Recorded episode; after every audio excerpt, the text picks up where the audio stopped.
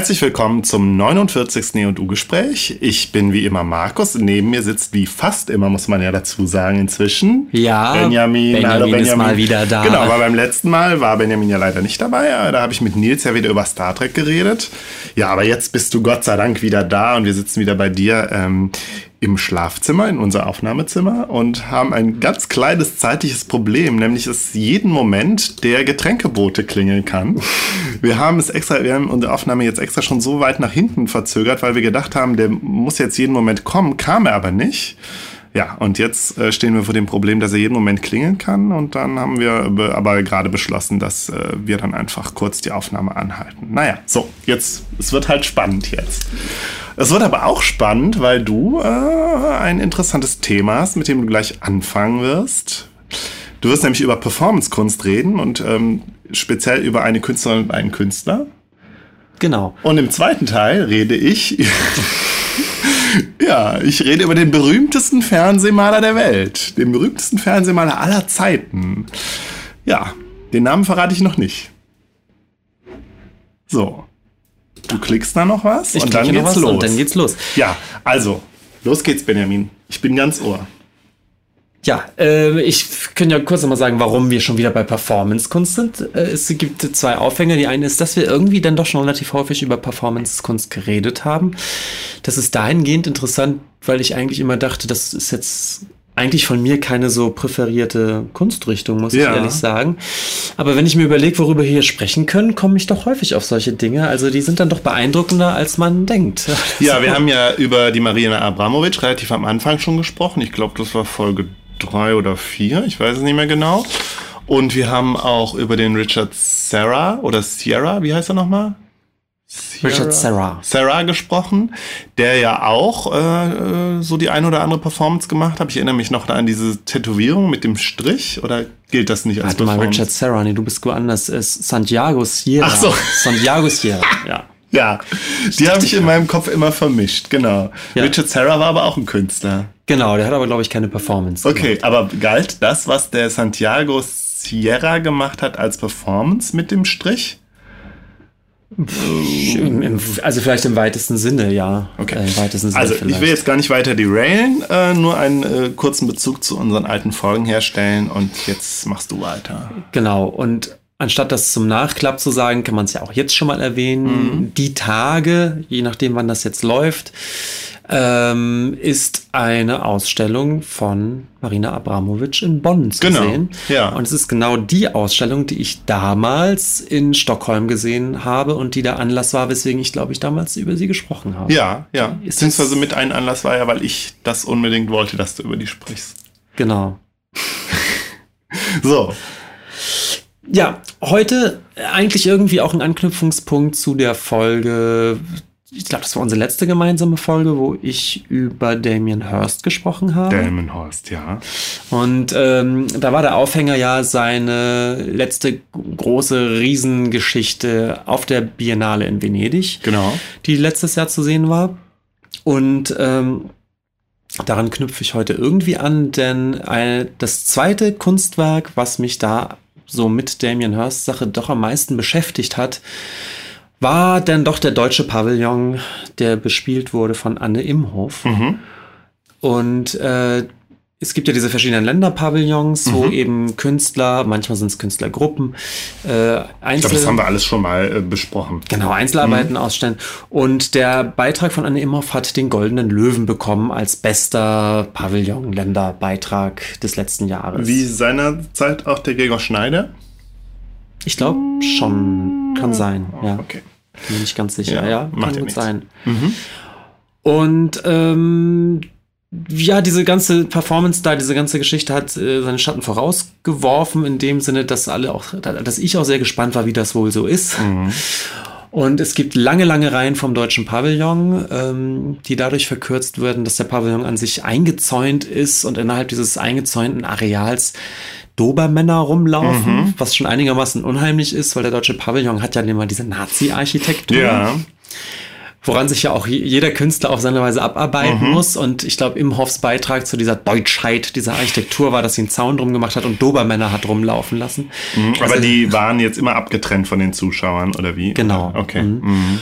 aber schon eine komische Situation auch. Eben mhm. diese, diese, es ist einfach wirklich Nazi-Architektur. Mhm. Und das mit diesen Hunden war schon einigermaßen unheimlich und ein bisschen stimmungsvoll. Und man steht da nun äh, mehr oder weniger lang äh, in einer Schlange, um reinzukommen. Und ähm, drin sieht man eben eine Performance, die von insgesamt fünf Leuten äh, performt wird, halt, mhm. halt, von drei Männern und zwei Frauen. Ich kann immer nur sagen, was ich da drin gesehen und erlebt habe, mhm. denn es gibt eine lange Version. Die gesamte Aufführung äh, dieses Stücks sozusagen geht wohl vier Stunden. Ja. Die ist zu einigen Gelegenheiten gezeigt worden oder in einigen Phasen der Biennale. Ähm, als ich da war, habe ich eine verkürzte Version gesehen, die wohl zwischen ein und zwei Stunden geht. Mhm. Und ich selbst war, glaube ich, auch, würde ich tippen, ungefähr eine Stunde drin und habe also dann wahrscheinlich so einen Kurzdurchgang einigermaßen komplett durchgekriegt. Ja. Ähm, Wie heißt die aus, äh, die Performance? Die Performance heißt Faust. Und ich habe ja. natürlich nichts gegoogelt. Ich, hab, ich, weiß, ich weiß wirklich nicht, ob sie auf Goethe Bezug nimmt oder ob dieses deutsche Wort, dieses Faust, mhm. so, so, wie diese Dobermänner, ob das eher in die Richtung gemeint ist. Ja, oder womöglich beides. Wahrscheinlich alles ein bisschen. Mhm. Fakt ist, dass es jetzt wenn es was mit Goethes Faust zu tun hat, dann arg, äh, arg indirekt. Also es wird nicht mhm. Goethe rezitiert, es wird nicht die Idee, äh, die, die Geschichte von Faust erzählt mhm. oder so. Das Ganze ist sowieso überhaupt nicht narrativ. Vielleicht kann man dazu sagen, man kann sich das zum Teil bei YouTube oder auf anderen Plattformen angucken, also Ausschnitte davon. So habe ich mir halt auch einen, einen äh, ähm, Eindruck verschafft. Ja, und äh, ich habe auch wenig ähm, Berührungspunkte mit, ähm, mit Performances gehabt und fand das auch ganz interessant, das zu sehen. Und mhm. bin mir aber auch immer noch nicht sicher, wie ich das jetzt, also ob mich das anspricht. Und es wird aber vermutlich auch damit zusammenhängen, ob man tatsächlich dabei ist oder eben nicht. Ne? Genau, also die, die Performance mhm. macht vieles falsch, was viele andere Performances auch falsch machen, nämlich Aha. die zieht sich eigentlich ewig. Ja. Es passiert relativ wenig ja. und man versteht eigentlich nichts. Oh ja, und, wie so ein, äh, so ein äh, moderner Roman. Tausend Seiten lang, es, ja. es, passiert nichts. Oder, oder schreckliche moderne Theaterstücke. und vielleicht ist das auch mein Pro Problem, was ich mit vielen Performances habe.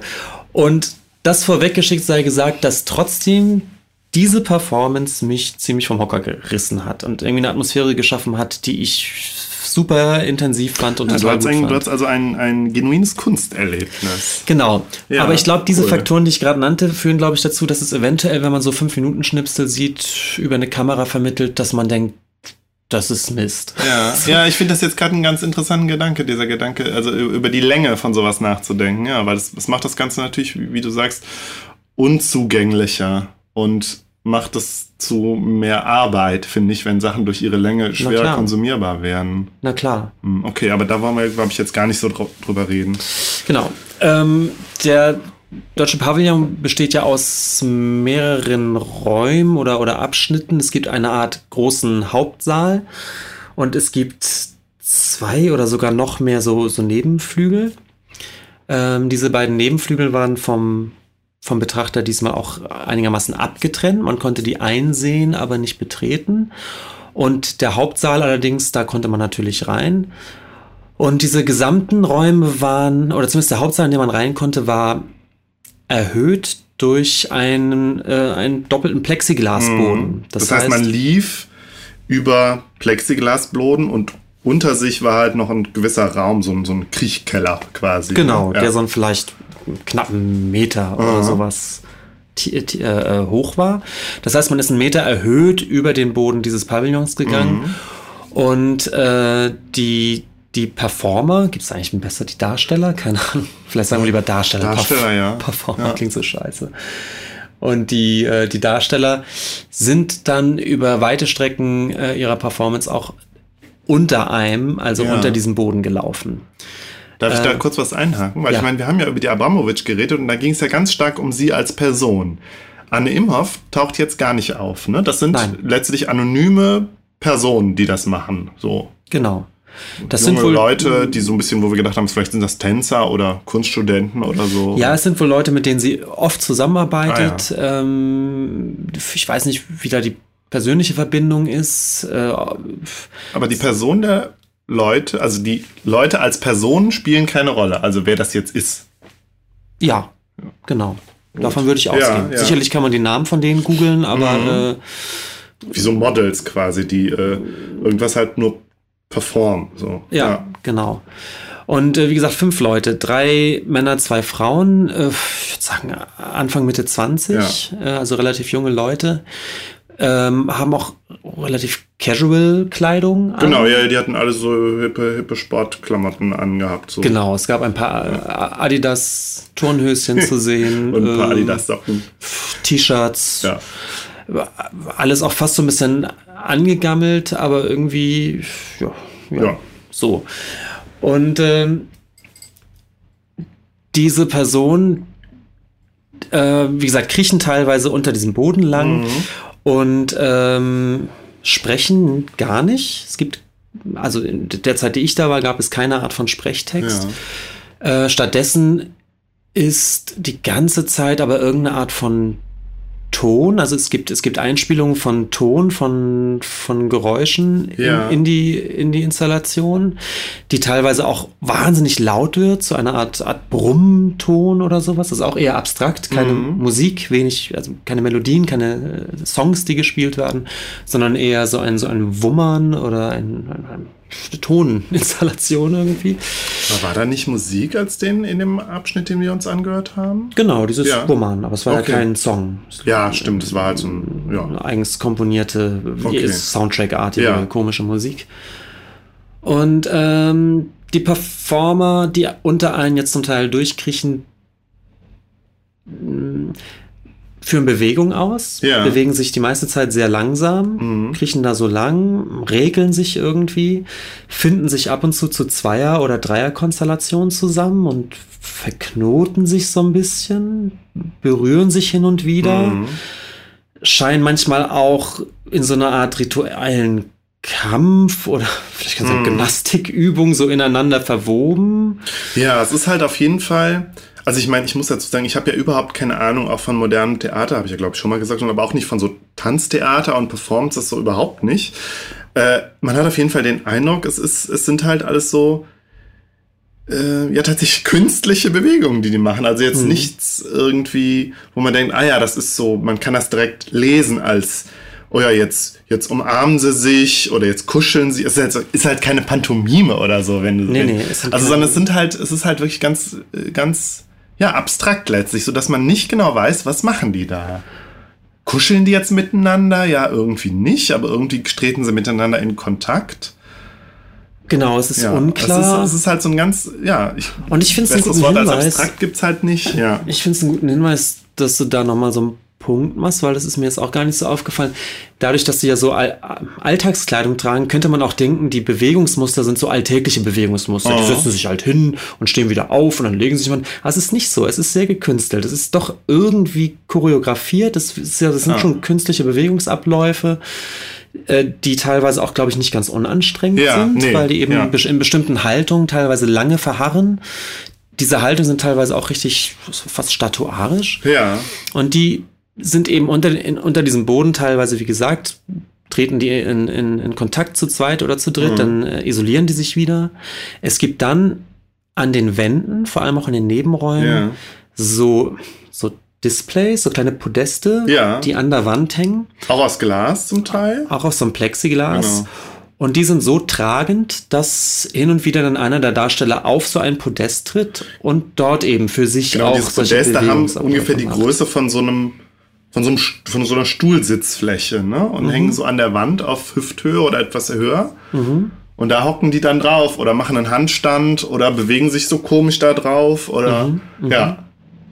Genau, es gibt dann, äh, es gibt dann Sequenzen, wo so ein Wasserschlauch eine Rolle spielt. Also es wird in einer Nebenrolle wird plötzlich ein Wasserschlauch angemacht Mhm. und es, es plätschert dann so ein ganz träger, dicker Wasserstrahler raus und dann hört man hört man es plätschern und rennt rüber Ja. und versucht zu gucken, was los ist. Letztendlich ist dann nie was los. Es wird nie ganz Ja. eingelöst. Es steht dann halt jemand mit diesem Wasserschlauch und man denkt, Wo naja, fließt das Wasser hin? ich glaube, es gibt äh, direkt im, im Boden einfach einen Abguss oder so, ja. Und genauso wie mit dieser Wassergeschichte gibt es eine Feuergeschichte, dass sie im Hauptraum äh, unter dem Boden, unter dem Plexiglasboden, so ein Pulver in so rechtwinkligen Bahnen äh, streuen und das dann abfackeln. Ja. Das ist wie so ein Schwarzpulver. Ja, und es gibt dann so kleine Flammen. Es gibt dann so kleine Flammen und das brennt dann so langsam ab.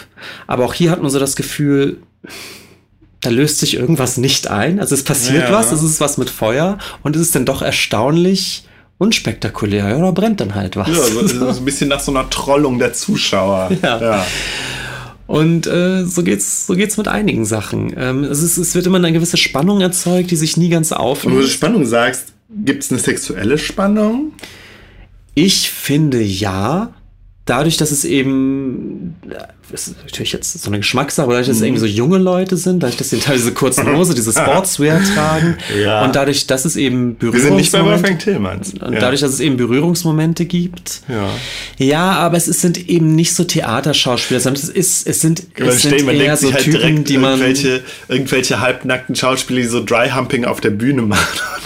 Albern schreien. Nee. Nein, nein, nein. Ist es eben gar nicht. Nee. Nein. Es ist halt wirklich sehr, ja, alles so ruhig und bedächtig und so ein bisschen. es Verströmt das eine gewisse Langeweile? Also, das, Da was sie da machen? wäre ich drauf Ja, gekommen. Ja, okay, genau. Was ich halt ja. meine, es, es, es, es, löst sich, es ja. Mhm. löst sich nie etwas ein. Und ähm, ja gut, wo du den Punkt jetzt gemacht hast, ich glaube auch, ein, ein Thema, was da total eine Rolle spielt, ist tatsächlich eine Art von Langeweile und gerade auch vielleicht eine Art von Langeweile, die man vielleicht eher als junger Mensch hat, wenn man dieses Gefühl hat, man würde Ach, ja gern, man, man wird gern Ja. noch mehr erleben und irgendwie klappt's aber nicht. Und irgendwie auch diese ganz seltsame Spannung untereinander, die aber bloß kein Interesse am anderen verraten lässt. Also Ah, jugendliche cool. Ne? eine, eine jugendliche Coolness. Ich habe ähm, letztens mit einem Freund geredet, der gesagt hat, ja, das ist extrem Berliner Partykultur, dieses so, so Berghain-mäßig. Es ist alles mega sexuell.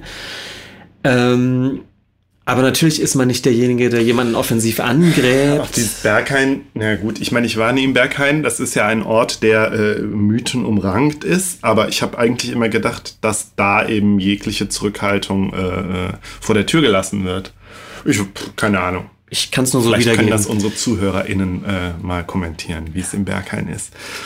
Aber es gibt eben diesen, diesen Moment, was ich meinte, es, es wird nie flirty, weil es dafür zu distanziert ist. Also es gibt ist ein ganz seltsames Wechselspiel auch zwischen diesen, äh, zwischen den Darstellern, die immer wieder eine Art von äh, Kommunikationsanbahnung sind und sogar körperlicher Kontakt, der aber immer irgendwie distanziert ist und irgendwie auch- ja auch desinteressiert ist und sich dann wieder löst, ohne zu irgendwas geführt zu haben. Ich finde, es liegt natürlich nah, immer direkt mit der Interpretation zu kommen, die sich auf, in Anführungszeichen, die heutige Zeit bezieht. Kann es ja auch teilweise sein, aber muss es ja nicht. Es kann ja auch immer im Bezu einen Bezug zur Conditio Humana haben, also ganz allgemeine Aussagen, äh, die dahinter stecken. Ja, Es muss ja gar nicht immer so was, was Zeit, eine, ein zeitgenössischer Kommentar haben. Ich meine, letztlich muss es, muss es selbst das nicht.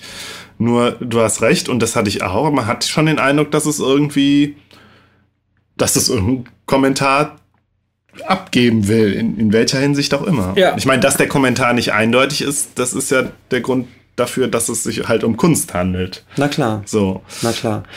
Und ja, ich glaube, eigentlich ist es das schon. Ähm, es, es, es ist natürlich total uneindeutig. Ich habe das Gefühl, dass es irgendeine Art unausgesprochenen Zeitgeist tatsächlich berührt und sogar irgendwie Ah. ganz präzise berührt und trotzdem kriegt man es nicht ganz zu fassen, was sie, was sie da verhandelt.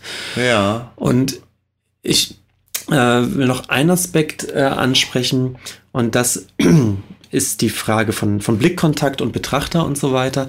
Die, die Darsteller haben anscheinend die ganz klare Aufforderung, niemanden zu fixieren. Hm, Also niemand aus dem Publikum auch? Ich glaube auch Ja. sich gegenseitig und niemand Mhm. aus dem Publikum. Äh, was dahingehend auffällig ist, weil man teilweise sehr, sehr nah dran ist an denen. Ja. Also die, die äh, gehen auch direkt an einem vorbei. Also man hat ist direkt neben denen. Ich denke halt, fasst die denn keiner mal an? Es kommt bestimmt zu zufälligen Ja. Berührungen, aber durch diese Stimmung Ja. und dieses Aufgeladensein und immer natürlich immer noch auch eine Art von Ausstellungssituation. Klar, eben, es ist halt die keiner Ja, natürlich nicht. So. Es sind halt letztlich Ausstellungsstücke, die darf man nicht anfassen. Irgendwie schon. So. Ja. Und trotzdem wird es sicherlich, wenn es voll ist in dem, in dem äh, Pavillon, äh, wird es zu zufälligen Berührungen auch kommen. Und das ist dann auch unproblematisch. Ähm, und man natürlich glotzt man die an, ja. Ich meine, dafür sind sie ja auch da, die, die Leute.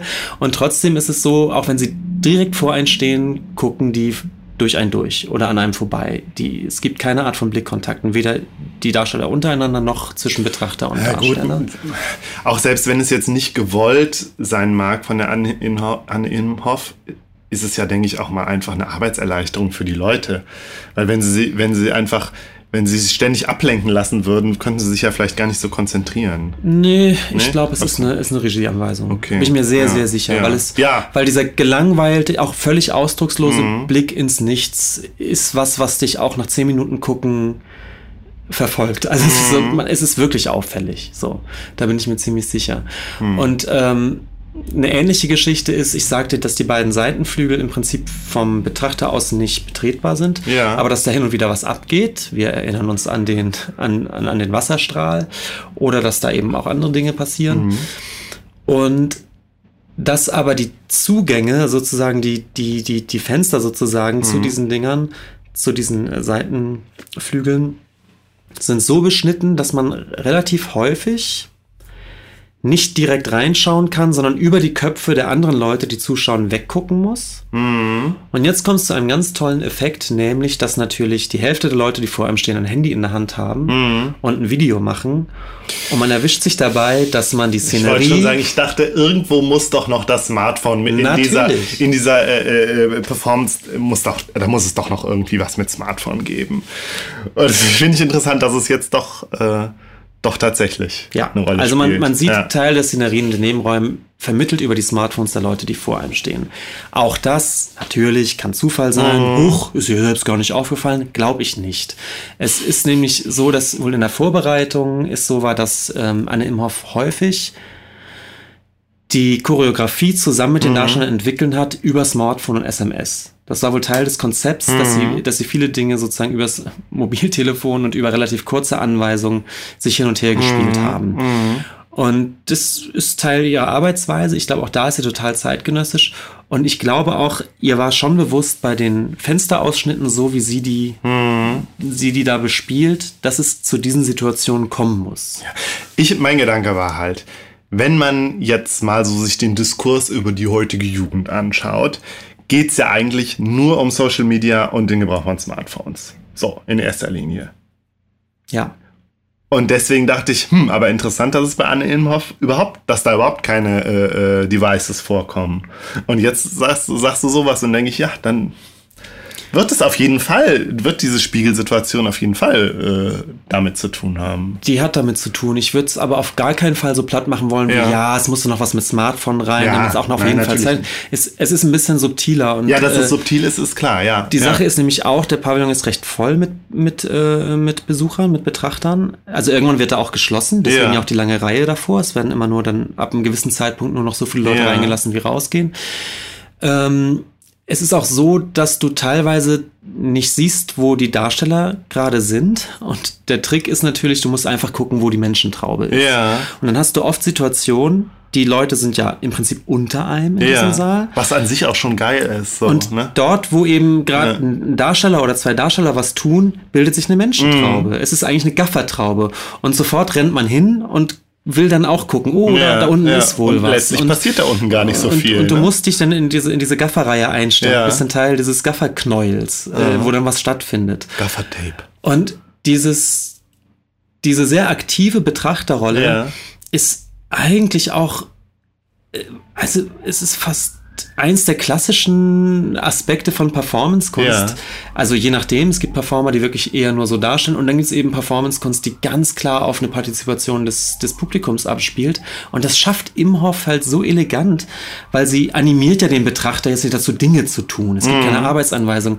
Und trotzdem rennst du die ganze Zeit rum und merkst plötzlich, dass du als Betrachter Teil der Performance doch Teil der bist, Performance ja. bist, indem du eben dieses Betrachterknäuel bildest, indem du dein Handy hochhältst und der Typ hinter dir nur über dein Handy überhaupt gucken kann oder umgekehrt. Ja, letztlich passiert Solche bei und mit den Betrachtern mehr als mit den Performance Performanten.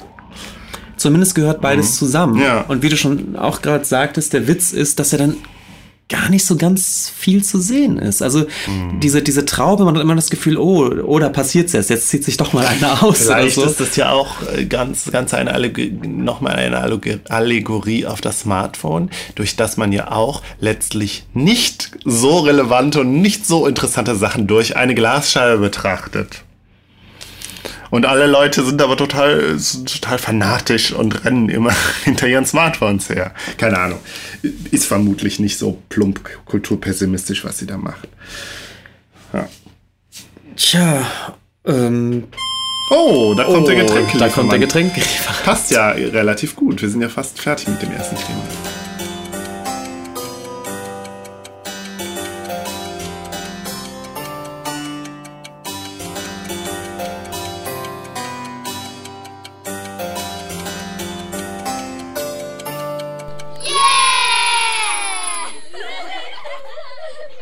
So, So, die Getränke sind da. Ja, Getränke du hast auch schon dein. Bierchen Ich habe aufgemacht. ein Bier aufgemacht, weil wir ja an einem Freitag aufnehmen. Ja, genau. Und äh, das, das, ich meine, das kam mir jetzt doch gar nicht so unpassend, weil wir eigentlich mit der Anne Imhoff quasi durch waren. relativ durch, aber ich wollte nur noch mal zusammenfassend, ähm, dass ich es eben toll fand, dass sie da ein, äh, was eigentlich ein Par Paradoxon scheint, dass sie dass ich das Gefühl hatte, sie hat da so sehr präzise ihren, Finger auf was gelegt, was sie super präzise inszeniert. Und Mhm. Aber hab- man weiß nicht genau, auf was sie den Finger legt. Genau, man, man weiß es nicht genau. aber Man hat so das Gefühl, es irgendwie, es hat eine Resonanz in einem. Also irgendwie, Ja, äh, aber das finde ich total interessant, weil genau dieses Gefühl, also wenn ich davon spreche, das habe ich auch, glaube ich, schon im Podcast schon mal gemacht, dass ich ein, ein besonderes ästhetisches Kunsterlebnis hatte oder so, dann ist es genau dieses Gefühl. Man hat das Gefühl, oh, da ist gerade, da passiert gerade irgendwas Interessantes, was Wichtiges, aber man kann es nicht genau benennen. Ja. Vielleicht macht das wirklich Kunst aus, dass, dass Kunst ja letztlich auch etwas, ja, ich sag's jetzt mal ein bisschen pathetisch, eine Sprache für was ist, was sich eben nicht genau mit einem, mit einem eindeutigen Begriff belegen lässt. Und deswegen Klar. ja halt auch irgendwie Kunst ist und eben keine Sprache oder kein Text so. Ja. Ja, und genau das, das Gefühl hatte ich. Ich glaube, Mhm. würde sie ausformulieren, um was es ihr genau geht, oder wäre es noch Kann sie vielleicht ja auch gar nicht. Vielleicht kann sie es nicht. Also ich ja. vermute sogar, dass sie es nicht kann und dass das ja auch, dass das ja auch das Künstlertum Mhm. so ein Stück weit ausmacht, dass man, dass, dass etwas dargestellt oder produziert wird, was sich anders halt nicht darstellen oder also oder ausdrücken lässt halt irgendwie. Ja. Das ist sehr gut formuliert und ich merke auch, wenn man Mm. Danke. Mm. versucht, es aus, auszuformulieren, worum es ihr geht, landet man mal so Plattitüden, weil natürlich kannst du sagen, ja, irgendwie geht es um die Langeweile. Es geht um die Distanziertheit, die man dann doch bei, bei allem Bedürfnis nach Nähe dann oft hat. Es könnte ums Großstadt. Ja, das sind dann die gehen, Interpre oder? Ja, ich meine, letztlich ist es ganz trivial, was ich gesagt habe, weil ich meine, es gibt Kunst und es gibt Interpretation von Kunst. Und allein auf, weil es verschiedene Interpretationen gibt, zeigt halt, dass ein Kunstwerk immer ambivalent und mehrdeutig ist. Klar, Ja. Ja, stimmt. Aber das nochmal irgendwie persönlich in so einem besonderen Erlebnis zu erfahren, finde ich, macht für mich auch immer das Besondere von Kunst aus. Und ich merke immer, dass ich das bei ganz vieler Kunst überhaupt nicht habe. Ich habe das gerade vor allen Dingen bei, bei alter Kunst nicht, also oder seltener. Zum Beispiel bei Impressionismus, Expressionismus ja überhaupt nicht. Das finde ich ja ganz furchtbar. Ich habe das ja eigentlich fast nur bei zeitgenössischer Kunst. Dieses, also habe ich diese Erlebnisse schon mal gehabt, dass ich gedacht habe, oh wow, da ist passiert gerade was so mit mir. Und, ja, beim Gregor Schneider ja zum Beispiel, da war das ja ganz eklatant. Und was ich eben hervorragend fand, weswegen ich glaube, das ist Mhm. äh, verdient der Goldene Löwe und eine große Meisterschaft, was ich schon sagte, das, das Ganze hätte von, vom Grundsetting her das, äh, die Option gehabt, unendlich langweilig zu sein. Ja. Und sie schafft es aber, eine, eine Atmosphäre zu erzeugen und eine Intensität zu erzeugen, dass man eine Stunde lang da steht und obwohl, wie ich ja auch schon sagte, eigentlich kaum was Greifbares passiert, ist man überhaupt nicht gelangweilt, sondern in so einem permanenten Zustand einer Ein ganz Spannungszustand. Ah, ja, Spannung ja. und man ist man ist übersensitiv irgendwann auf auf jede man denkt, Bewegung. ja, vielleicht passiert gleich was, vielleicht passiert gleich was, ja, ist interessant. Aber man ja. fühlt sich auch nicht hinters Licht geführt. Diese Art der, der Spannung, eine, eine Stunde zu halten, in dem Moment, wo die, äh, wo die Darsteller auch rausgehen und es gibt einen kleinen Applaus, ist, hat man wirklich das Gefühl, wow, ich habe irgendwie gerade was erlebt. Ich weiß nicht was, aber irgendwas war, Ja, irgendwas war gerade. Und ja, das, ja. Äh, ich, das schaffen nicht so viele. Also ich weiß ich nicht. Das Ja, aber eben halt auch was, wo Großartig. man dabei gewesen sein muss und was jetzt nichts ist, was man, also dieses Erlebnis kann man halt nur sehr schwer reproduzieren, indem man sich ein Video anguckt. ja, ja. Ja. Okay. Ja, du wolltest aber noch über einen zweiten äh, Performance-Künstler reden, über De Xing Xia. Dishing Shai. Ach, das wird schon wieder peinlich. Wir Dishing können wieder Shai. keine chinesischen Namen aussprechen. Schön, schon wieder, aber. Ja, weil wir Chixin Liu ja auch nicht aussprechen konnten. Ja, und weil er ist auch Taiwaner. ja, aber Taiwanesen sind ja auch Chinesen streng genommen. Dishing Shai. D Ähm, hatte auch eine kleine Soloschau äh, auf der Biennale, hat aber nichts Neues dafür entwickelt. Ähm, ist 1950 geboren in äh, Taiwan, ähm, fängt an zu malen, verlässt die Schule, um zu malen, merkt aber, dass in, in Taiwan in den 70er Jahren so eine Künstlerkarriere überhaupt nicht zu machen ist. Und äh, setzt sich in die USA ab, irgendwie mehr oder weniger als, na, sogar mehr als weniger als, als illegaler Einwanderer. Ah, so ähnlich wie der Jan Wo, ne? Über den wir ja auch schon mal gesprochen haben. Du guckst mich gerade so an, weil ich schon wieder eine Querverbindung mache. Entschuldige. Nee, nee, es ist ein, ein Jan Wo-Insider, naja. Ähm, Ein. Jan Wo? Erzählst du mir dann nach der Ja, erzähl ich dann Ja. nachher. Ähm, und äh, ist dann im Prinzip illegal in den USA und äh, entschließt sich dann da äh, auf Performance-Kunst umzusatteln und Mhm. hat, ähm, jetzt muss ich kurz mal gucken, ich habe hier die Seite offen. Mhm, Das können unsere Zuhörer ja auch alles sich alles schön ergoogeln. Genau. Und der beginnt, er hat zwischen 1978 und 86 ähm, in, äh, innerhalb von diesen, was sind's denn? Sechs, sieben Jahren, Ja.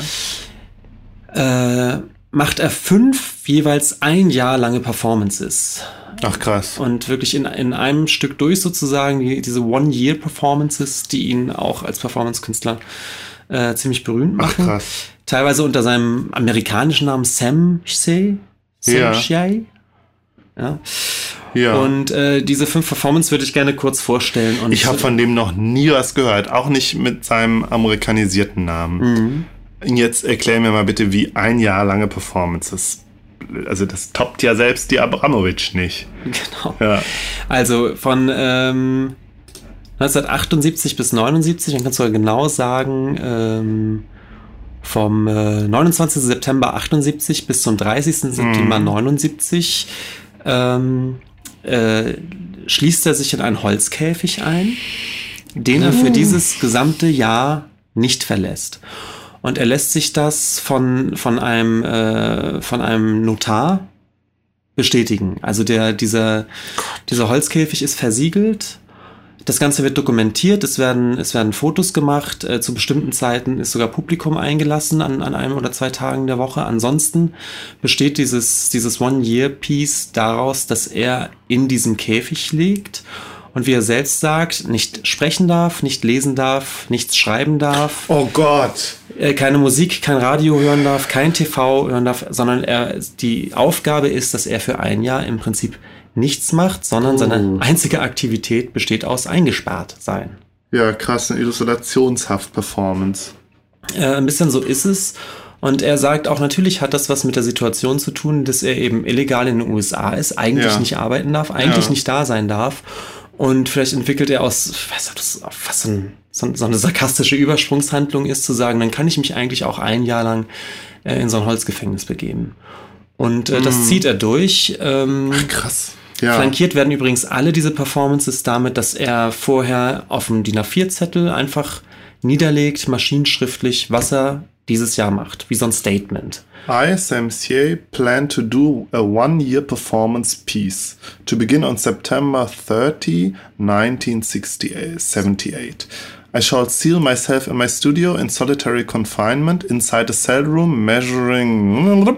I shall not converse, read, write, listen to the radio, or watch television until I unseal myself on September 29, 1979. I shall have food every day.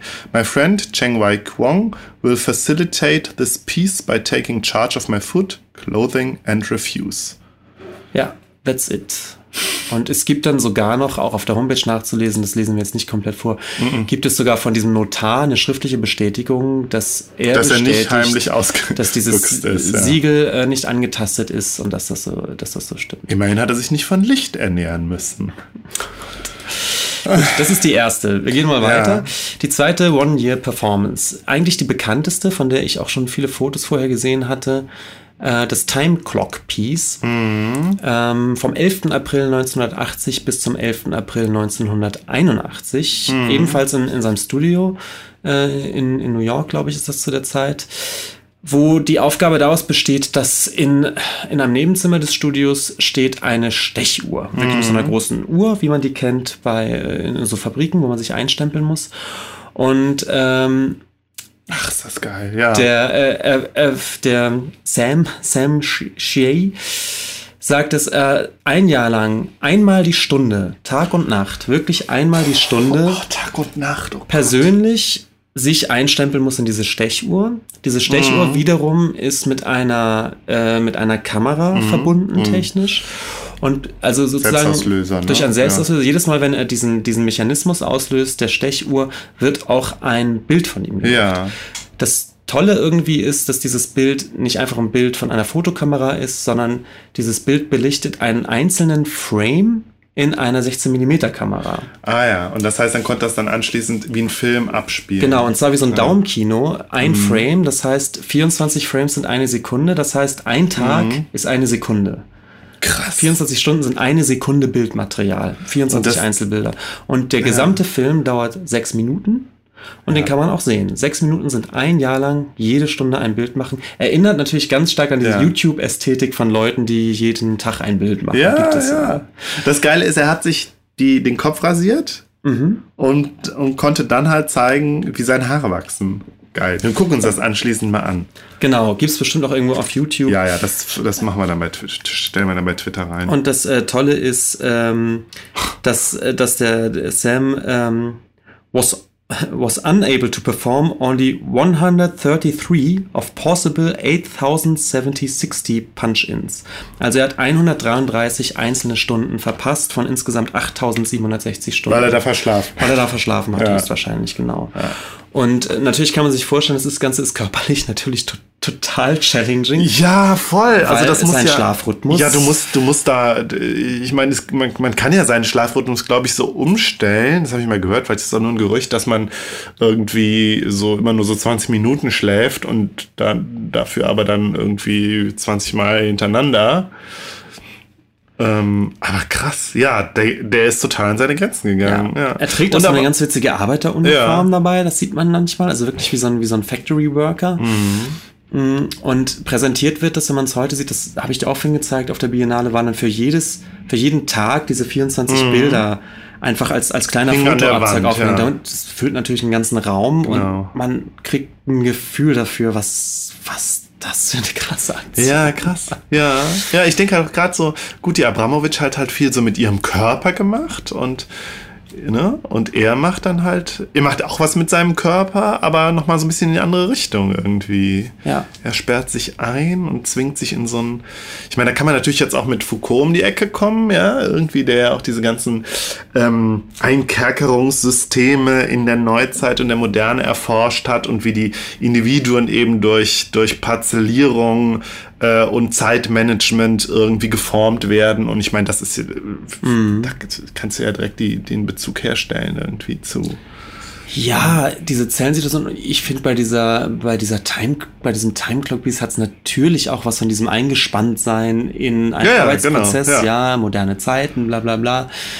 Da sieht Foucault ja auch den Zusammenhang zwischen was in der Fabrik passiert, was im Gefängnis passiert, was in der Schule passiert und was im Krankenhaus passiert. Ja. Das, sind ja. Ja. das ist für ihn ja strukturell ist das ja ähnlich. Ja. Ja. Und es ist natürlich auch, es auf interessante Weise überspitzt es auch diesen Künstlermythos. Der Künstler gibt sich mit Haut und Ja. Haaren hin, um Bilder zu schaffen. Und hier.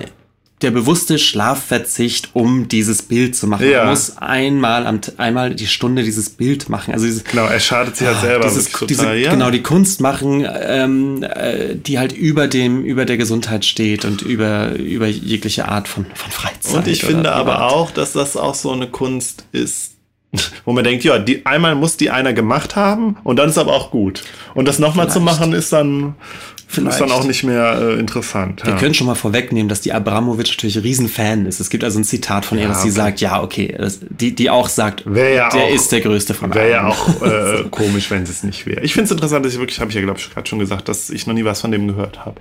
Genau. Ähm, dann 26. September 81 bis 26. September 1982 ähm, äh, hat ähm, der Chier ein gesamtes Jahr Outdoor verbracht, im Prinzip als, als Obdachloser. Äh, und sich dazu verpflichtet, aber auch auf gar keinen Fall irgendeine Art von, von Shelter, also von Unterkunft zu beziehen.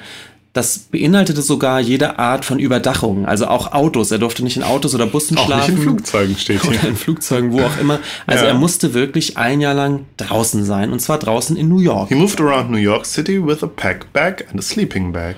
Ja. Genau, hat das Ganze dokumentarisch so ein bisschen erfasst, hat, hat fotografiert. Er durfte ja auch im Prinzip machen, was er wollte. Er durfte natürlich durchaus Freunde treffen, die ihn vielleicht oder Kameramaterial kaufen. Ich meine, so diese weiter. Art des in Anführungszeichen Selbstversuchs gibt es natürlich auch immer wieder. So, äh, wir leben mal, wir versuchen mal wie Obdachlose zu leben und so. Nee, nee, nee.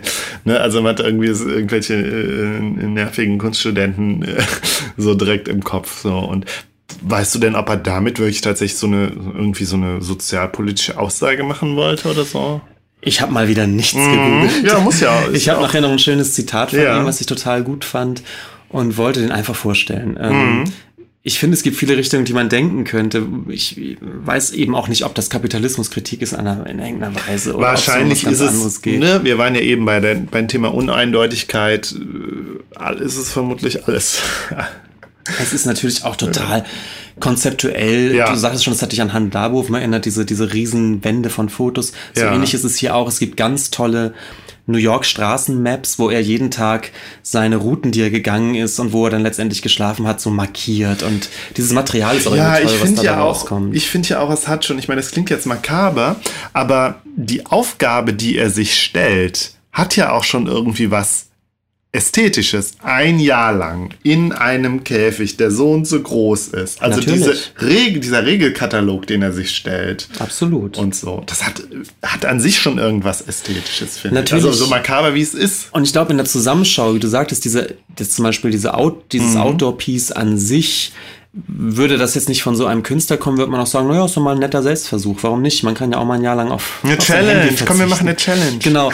Aber es ist bei ihm natürlich schon sehr eingebettet in so einem wirklich künstlerisches Framework. Mhm. Und das, das merkt man den Sachen schon auch an, in dieser Stringenz. Und auch, wie gesagt, an dem Material, was dabei rauskommt. Die Art, wie er es dokumentiert, ist natürlich das ist Konzeptkunst. Ne? Also das ist auch schon schön anzuschauen. Es ist schon mehr als so eine persönliche Sache, die er da durchzieht, sondern es ist schon Kunst. Also das heißt, er hat sich jetzt auch da nicht wirklich dann auch, also jetzt keine Manifeste oder so verfasst dazu. Nein, es gibt Nee. Mhm. jedes Mal dieses, dieses Blatt, äh, wo er ganz genau, sehr präzise innerhalb von drei, vier Zeilen festhält, was er vorhat und das wird dann gemacht. Und ab Mhm. und zu gibt es dazu eben noch mehr Material, also Dokumentationsmaterial Mhm. und hin und wieder wirklich auch, ähm, auch bei der nächsten Sache, äh, diese notarielle Sache, dass, dass er wirklich äh, sich bezeugen lässt, dass er das gemacht hat. Mhm. Also das ist ihm auch schon sehr wichtig. Ähm, das Jahr zwischen 4. Juli 1983 bis 4. Juli 1984 Unabhängigkeitstag Mm, sehe ich ich gerade grad sagen, ein ja. bisschen witzig, denn es ist dieses, das Rope Piece, wo er sich ein Jahr lang mit einer ungefähr zweieinhalb Meter langen äh, Leine fest äh, ankettet, verschnüren lässt. Ähm, Mit, Linda Montano? mit Linda Montano, die Künstlerin? ebenfalls eine Ja, Performance-Künstlerin okay. ist, die mir vorher aber auch noch Geil. nicht umgekommen ist. Und die sind halt zusammengebunden, so auf Hüfthöhe. Das ist sowas, was man irgendwie aus so, so albernen Filmen kennt, wenn Leute irgendwie, die, die äh, mit, mit Handschellen zusammengebunden sind oder so. so. Ja. Und auch, auch dieses Band ist aber so versiegelt, dass wohl klar ist, dass, dass sie das wirklich ein Jahr lang so gemacht haben. Ja. Die, die dürfen sich nicht, äh, nicht berühren in dieser ganzen Zeit und äh, müssen aber irgendwie jetzt ihren Alltag zusammen verbringen. Ja. Das ist das. Und wenn einer mal auf Klo muss? Tja, das Rope Piece. Ja. Und dann eigentlich ganz schön. Also man- das ist eigentlich so toll, weil diese ganzen, diese ganzen Performances sich natürlich wirklich auf auch so einer Kippe bewegen zu, ob das Kunst ist weißt du, es kommen ja keine Werke in dem Sinne dabei raus. Es ist ja eben dieses Performative, es ist dieses, Ja. ja. diese, diese Selbstaufgabe, denke- die er sich Ja. stellt. Ähm, gut, können wir gleich nochmal drüber reden, Ja. ob, ob das so aufgeht, aber ich finde es irgendwie witzig, dass das letzte Piece heißt, nämlich das No No Art Art Piece. Und ich lese es einfach mal vor. For one year, Tetchling Say unaffiliated himself with art in any way possible. He did not create any art, didn't talk about art, did not look at anything related to art, didn't read any books about art and did not, did not enter any art museum or gallery. Ja. Er hat sich wirklich zur Aufgabe gemacht, ein Jahr lang überhaupt nichts, gar nichts mit Kunst zu glaube, tun so zu haben. sehr vielen Leuten so. Für viele, für viele Leute ist das, glaube ich, kein Problem. Aber es, ja, Als natürlich. Statement ist es geil. Aber ja. Mhm. er ist nun mal auch irgendwie Künstler und es ist natürlich auch ein Statement. Zu Total, sagen, es ist äh, witzig. und nicht nur zu sagen, naja, ich mache selbst jetzt ein Jahr lang keine Kunst, ja, sondern zu sagen, nein, zurückhalten. Ja. ich versuche jeden Gespräch über Kunst aus dem Weg zu gehen und so weiter. Was vielleicht nicht so einfach ist. Er ist ist Künstler, geil. Ja, ja. wahrscheinlich einen In Haufen seinem Künstler als Milieu, Freunde. genau. No, jetzt wird nicht äh, über das, das K-Wort wird nicht gesagt. Und es ist irgendwie auch eine schöne, ein schöner Kommentar zu eben der Art von Kon Konzeptkunst, die ja Mhm. irgendwann so weit kommt zu sagen, die Idee ist schon das Kunstwerk, man muss, man müsste diese Kunst gar nicht mehr machen. Also es gibt so eine Kunst, die sich so ein bisschen selber abschafft, indem sie keine Objekte mehr herstellt und so weiter. Ja. Und es ist toll, dass er ein Kunstwerk schafft, was daraus besteht, Mhm. nichts mit Kunst zu machen. Was natürlich schon wieder paradox ist. Ist es denn jetzt Ja. ein Kunstwerk? Nee, nee, er hat ja ein, ein Jahr lang nichts mit Kunst gemacht. Ja, und auch wieder so, da habe ich auch das Gefühl, da ist er wieder Pionier irgendwie. Ja? Also fast jedes seiner Kunstwerke, in Anführungszeichen, war ja eine Pionierleistung, könnte man sagen, oder? Irgendwie schon, ja. Ja. Und das sind eben diese fünf äh, recht bekannten One-Year-Pieces. Und äh, um den Reigen abzuschließen, es gibt von 1986 bis 1999 13-Year den- Plan. den 13-Year-Plan, der daraus bestand, ähm, dass er diese 13 Jahre lang Kunst macht, Mhm. endlich wieder. Und diese Kunst aber niemanden zeigt. Es wird immer besser. Und diese Kunst ähm, hat er auch nach den 13 Jahren niemandem gezeigt. Also er hat, er hat wohl angeblich, da müssen wir ihm jetzt Ja, mal vertrauen, ja. 13 Jahre Kunst geschaffen. Und die hat bis heute keiner gesehen. Und nach Ablauf dieser 13 Jahre im Jahr 2000 dann hat er auch offiziell gesagt, er zieht sich jetzt zurück. Er, Ja. ist, er, er ist no longer an artist. Das war's. Geil. Das ist sein Lebenswerk. Der lebt noch, ist so ein, so ein, so ein alter Geil. hawaiianischer Herr und gibt Ja, gerne Interviews. aber wie geil, das ganze, ist die ganze Biografie so, so durch, das ganze Biografie ist ein, ist ein Kunstwerk. Also seine ganze Künstlerbiografie, könnte man ja auch sagen, ist auch schon ein Konzeptkunstwerk. Genau. Und er gibt gerne Mhm. Interviews anscheinend, er lässt sich gerne einladen, er zeigt auch gerne diese Materialien aus dieser Zeit. Und äh, ist aber als Künstler nicht mehr aktiv. Ah. So, that's it. Das mit, dem, mit den 13 Jahren erinnert mich an äh, Margaret Atwood. Ich glaube, also ich glaube, sie war es, die ein Buch geschrieben, einen Roman geschrieben hat, der irgendwann in der Zukunft, also im Jahr 2000 so- oder irgendwann halt erst äh, gelesen werden darf. Hat sie, glaube ich, auch im Rahmen von irgendeinem Environment-Gedöns gemacht, so. Aber das fiel mir jetzt gerade ein, ja. Ja, interessant, der Typ. Ich habe, ja, wie gesagt, von dem vorher noch nie was gehört. Vielleicht auch wirklich, weil es, weil es schon so in einer Zeit war, wo ich das selber. Also ich glaube ja gerade so eine Abramowitsch oder so, die kriegt man ja auch medial einfach mit. So, Über die wird berichtet. Aber aus der Zeit da. Ja, ich weiß, dieses Time Clock Piece, das ist schon in dem einen oder anderen Kunstüberblicksband dann immer Okay, mal ja. drin. Und trotzdem muss ich sagen, ist er irgendwie eine Art Geheimtipp, habe ich so das Gefühl. So, so der ganz große Name ist er nicht, obwohl ich auch, da würde ich der Marina Abramovic recht geben, Mhm. mit, mit der Konsequenz schon einer der, der radikalsten Performance-Künstler irgendwie dann ist, muss man schon sagen. Mm, Ich habe eben ein, ein wunderbares Zitat von ihm gefunden auf der Homepage der, der Tate Gallery, wo er wohl mal ein Interview gegeben hat. Das haben die ganz schön zusammengeschnitten. Und da spricht er über seine erste Zeit in New York, wo er dann eben entschließt, diese, diese One- äh, One-Year-Performances zu machen. Ähm, und er hat sich halt eben zuerst, als er da ankam, äh, eben illegal natürlich mit Gelegenheitsjobs über Wasser gehalten, also äh, klassisch, äh, klassischer Tellerlöscher.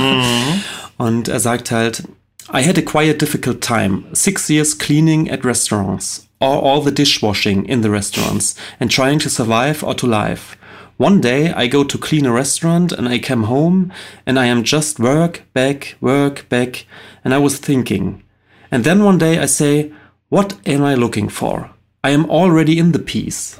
Also ich, eigentlich ist es Mach ja schon eine Performance. Es ist ja schon eine Performance. Na ja, gut, da ist, ist natürlich die Kapitalismuskritik doch durchaus drin. Ne? Klar, und ich habe auch gedacht, er hat ja recht, wenn du jeden Tag da so einen blöden Job machst, dann kann ich auch jeden Tag eine Stempeluhr machen, dann es, kommt zumindest noch ein Kunstwerk dabei raus. Und dann schiebt er noch hinterher, was ich auch sehr schön fand. But of course my work is not about autobiography, it is about how I explain life and change it into art. Also es ist die, Es ist geil. die Frage, ja. wie du Lebenszeit in Kunst Ja. in Kunst gießen kannst. Ja. Du kannst jeden Tag ein Bild malen und sagen, guck mal, die 100 Bilder habe ich gemalt, die 100 Ja, letzten 100 ja. Tage. Oder du kannst sagen, ich thematisiere meine Lebenszeit. Ja. Ohne dass er autobiografisch, da find, würde ich noch recht geben, es ist ja nicht autobiografisch im Sinne, er, er will viel von sich preisgeben. Nö, überhaupt Es nicht. Ganz im Gegenteil. Er, er reduziert ja seine Biografie, ne? also die Jahre dann ja letztlich, auf sein Kunstwerk. Weil da passiert ja dann sonst nichts anderes, außer, außer dass er seine Kunst macht. ja. Ja, er, er, er beschränkt seine Biografie dadurch quasi, ja. Ja, krass, also radikal halt auch, ne? Radikal. Ja, und äh, beka viel bekannter geworden sind die, die Date-Paintings von Onkawara, die, glaube ich, Ja. teilweise ähnlich funktionieren. Ähm, das ist eine, eine Serie, die äh, der Künstler Onkawara eben gemacht hat, der ähm, Der heißt mit Vornamen On und mit Nachnamen Kawara. Oder umgekehrt, weil er, glaube ich, Japaner ist. Aber er heißt nicht Onkawara. nicht Onkawara, nein. Nee. Und der malt äh, eben an einem Tag ein Bild und auf diesem Bild ist nichts weiter zu sehen als mit weißer Schrift auf schwarzem Untergrund das Datum, Ja, an dem man dieses Bild gemalt hat. genau. Der hat auch noch andere Werkserien nebenbei, aber zu dieser Serie kehrt er auch immer wieder zurück. Mhm. Und das wird immer so ähnlich gesagt wie, naja, das ist einfach ein Zeugnis dieses Tages. Das habe ich diesen Tag gemacht. Nicht, nicht mehr und nicht weniger. Mhm. Ähm, ist so ein bisschen verwandt, aber natürlich ungleich spektakulärer bei, bei Xie, ja. Ja. Ja. Krass. Und der ist so einer der ersten großen Performance-Künstler. Naja, er fängt 78 an, ne? Die Performance-Kunst Mhm. Ja, ist wir, da ja, wir schon. haben ja über Fluxus gesprochen jetzt schon So mehrmals. ist es. Und ja. es startet in den 60ern. Also er ist da schon, nein, also er ist, garantiert nicht einer der ersten Performance-Künstler, das kann man nicht sagen. Aber vielleicht eben äh, auf der Blüte der Performance-Kunst in den 70ern Ja. ist er, glaube ich, derjenige, der es dann am, am weitesten treibt ja. zum, zum Ende der und 70er der hat und die dieses 80er durch. Konzeptuelle, dieses, ja, vielleicht das Konzeptuelle so. Ich glaube, das ist richtig, dass er macht, diese, ja. diesen Performance-Ansatz mit, diesem, mit dieser Konzeptkunst vielleicht ein bisschen vermählt, durch Mhm. diese ganz starre Einhaltung von, von Regeln Mhm. und von Systematiken, die, wie ich schon sagte, die sich dann in der Dokumentation dieser Performances widerspiegeln in Kunstwerken, in konze konzeptuellen Dokumentationsdingen, was, glaube ich, sonst bei Performance nicht so der Fall ist. Ja. Sonst geht es bei Performance doch mehr um die Darstellung für den Moment äh, und weniger um diese Dokumentation. Ja. Ich glaube, dass er eben diese Dokumentationsebene schon auch sehr stark mitdenkt. Ja, ja, ja. Ja. Ja, ich weiß auch nicht. Ich habe Ja, Wilmin, das war das war doch, Ja, das war doch gut. gut. Keine Sorge. Ja, ich Ähm, denke immer, ich habe mir das, ich ja, denke, ja. man muss zum Man Schluss muss- noch eine. Also eine ich habe wieder der sehr viel gelernt gerade. Sehr viel über Kunst erfahren. Das reicht ja. Gut, sollen wir direkt weitermachen mit meinem Thema? Wollen wir das oder wollen wir eine kurze Pause machen? Was möchtest du denn? Ich könnte direkt weitermachen. Gut, dann machen wir direkt weiter. Ja, äh, ich rede über Bob Ross. Eigentlich ist ähm, das Thema Bob Ross äh, auch so, dass das äh, stand immer mal irgendwie so an. Der passt, also es, er als Thema passt irgendwie zum, zum EJU-Gespräch, habe ich immer gedacht. Ähm, kenn, hast du, also wie bist du, kennst du Bob Ross oder? Ich äh, kenne Bob Ross als Figur schon, Mhm. aber niemals aktiv irgendwie eine Zeit lang das mal geguckt oder so. Also nicht, Mhm. nicht mal beim Seppen oder so. Ich weiß nicht, wann und wo das so gelaufen sein soll. Aber ich habe das, äh, ich kenne ihn eigentlich eher nur schon als abgekulteten, komischen Typen den, Nein, ich, nicht komisch. den ich doch mal googeln sollte. So. Ja, okay. Also vielleicht mal für die Leute, die noch nie was von Bob Ross gehört haben. Bob Ross war tatsächlich ein Fernsehmaler und gilt in den USA als eine absolute Pop-Ikone, Pop-Cultural Icon, habe ich jetzt gehört. Er hat gelebt von 1942 bis 1995 und hatte von 1983 bis 1994 seine regelmäßige Serie Joy of Painting oder The Joy of Painting, das weiß ich jetzt gar nicht so genau. Ja, und äh, in dieser Sendung äh, steht er halt ähm, vor einer Leinwand. Äh, im, im, der Hintergrund ist irgendwie so schwarz verhangen. Also man sieht nur ihn mit seiner Palette äh, und der Leinwand und er malt Bilder. Mhm. Also echt? eigentlich malt er immer nur das gleiche Bild. Nein. In Echtzeit, ne? Ja, er malt, halbe, die Sendung geht ungefähr eine halbe Stunde. Es gab 400 Folgen, ungefähr 400 Folgen und er malt jede Folge ein Bild. Und zwar, ja, er malt es wirklich er in, fängt in bei der weißen Leinwand an und endet ja. mit dem letzten Pinsel. Genau. Und redet dann, er redet während er malt, er erzählt so ein bisschen, also er erzählt, was er macht und äh, ja, sein Erzählen, sein, sein Reden, seine Sprache, das ist halt Teil des Gesamtkunstwerks Bob Ross. Mhm. So. Ja, äh, die wichtigsten Sachen haben wir jetzt schon gesagt. Ähm, also die wichtigsten Eckpunkte. Äh, ja, die Bilder sind halt Ja, es sind halt Landschaftsbilder. Man sieht in aller Regel, also wir haben jetzt einfach mal gegoogelt, Bob Ross Painting Bildersuche. Im Hintergrund sind Berge. Also ist es meistens irgendwie so eine äh, Landschaft aus Alaska, weil da hat er ja eine Zeit lang gewohnt und äh, das hat ihn wohl sehr inspiriert. Er hat auch, glaube ich, angefangen so in seine persönliche Malerkarriere mit, mit äh, Landschaftsbildern aus Alaska. Und das war dann halt so sein Ding. Und ja, im Hintergrund sieht man schneebedeckte Berge, dann äh, in der Mitte meistens ein Fluss oder ein anderes Gewässer und rechts und links Bäume, meistens Koniferen. Und äh, ja, ganz oft eine Hütte, weil Hütten, Hütten liebt er. Ähm, ja, und der Typ ist halt einfach ein Phänomen. Und ich wollte jetzt mal so ein bisschen diesem Phänomen auf den Grund gehen. Mhm.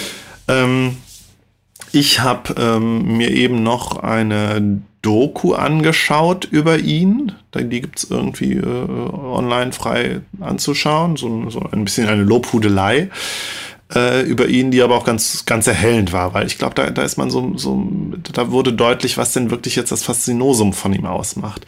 Wenn man sich die Bilder so anguckt, wird klar, das ist keine große Kunst. Ne? Du schüttelst mit dem Kopf. Ja.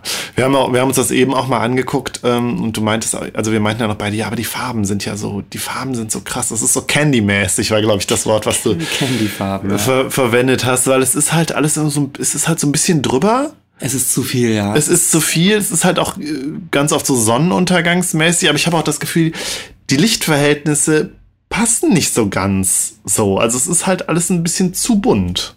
Es ist zu bunt, es ist zu kontrastreich ja. und es ja, ist immer so, die, ja. die, dunklen Sachen sind dann richtig, ah, die, die versumpfen, ne? so dunkel und mhm. drüber ist es aber taghell und mhm. Ähm, die Farben sind alles total überdreht. Es mhm. ist alles, alles too much. Ja.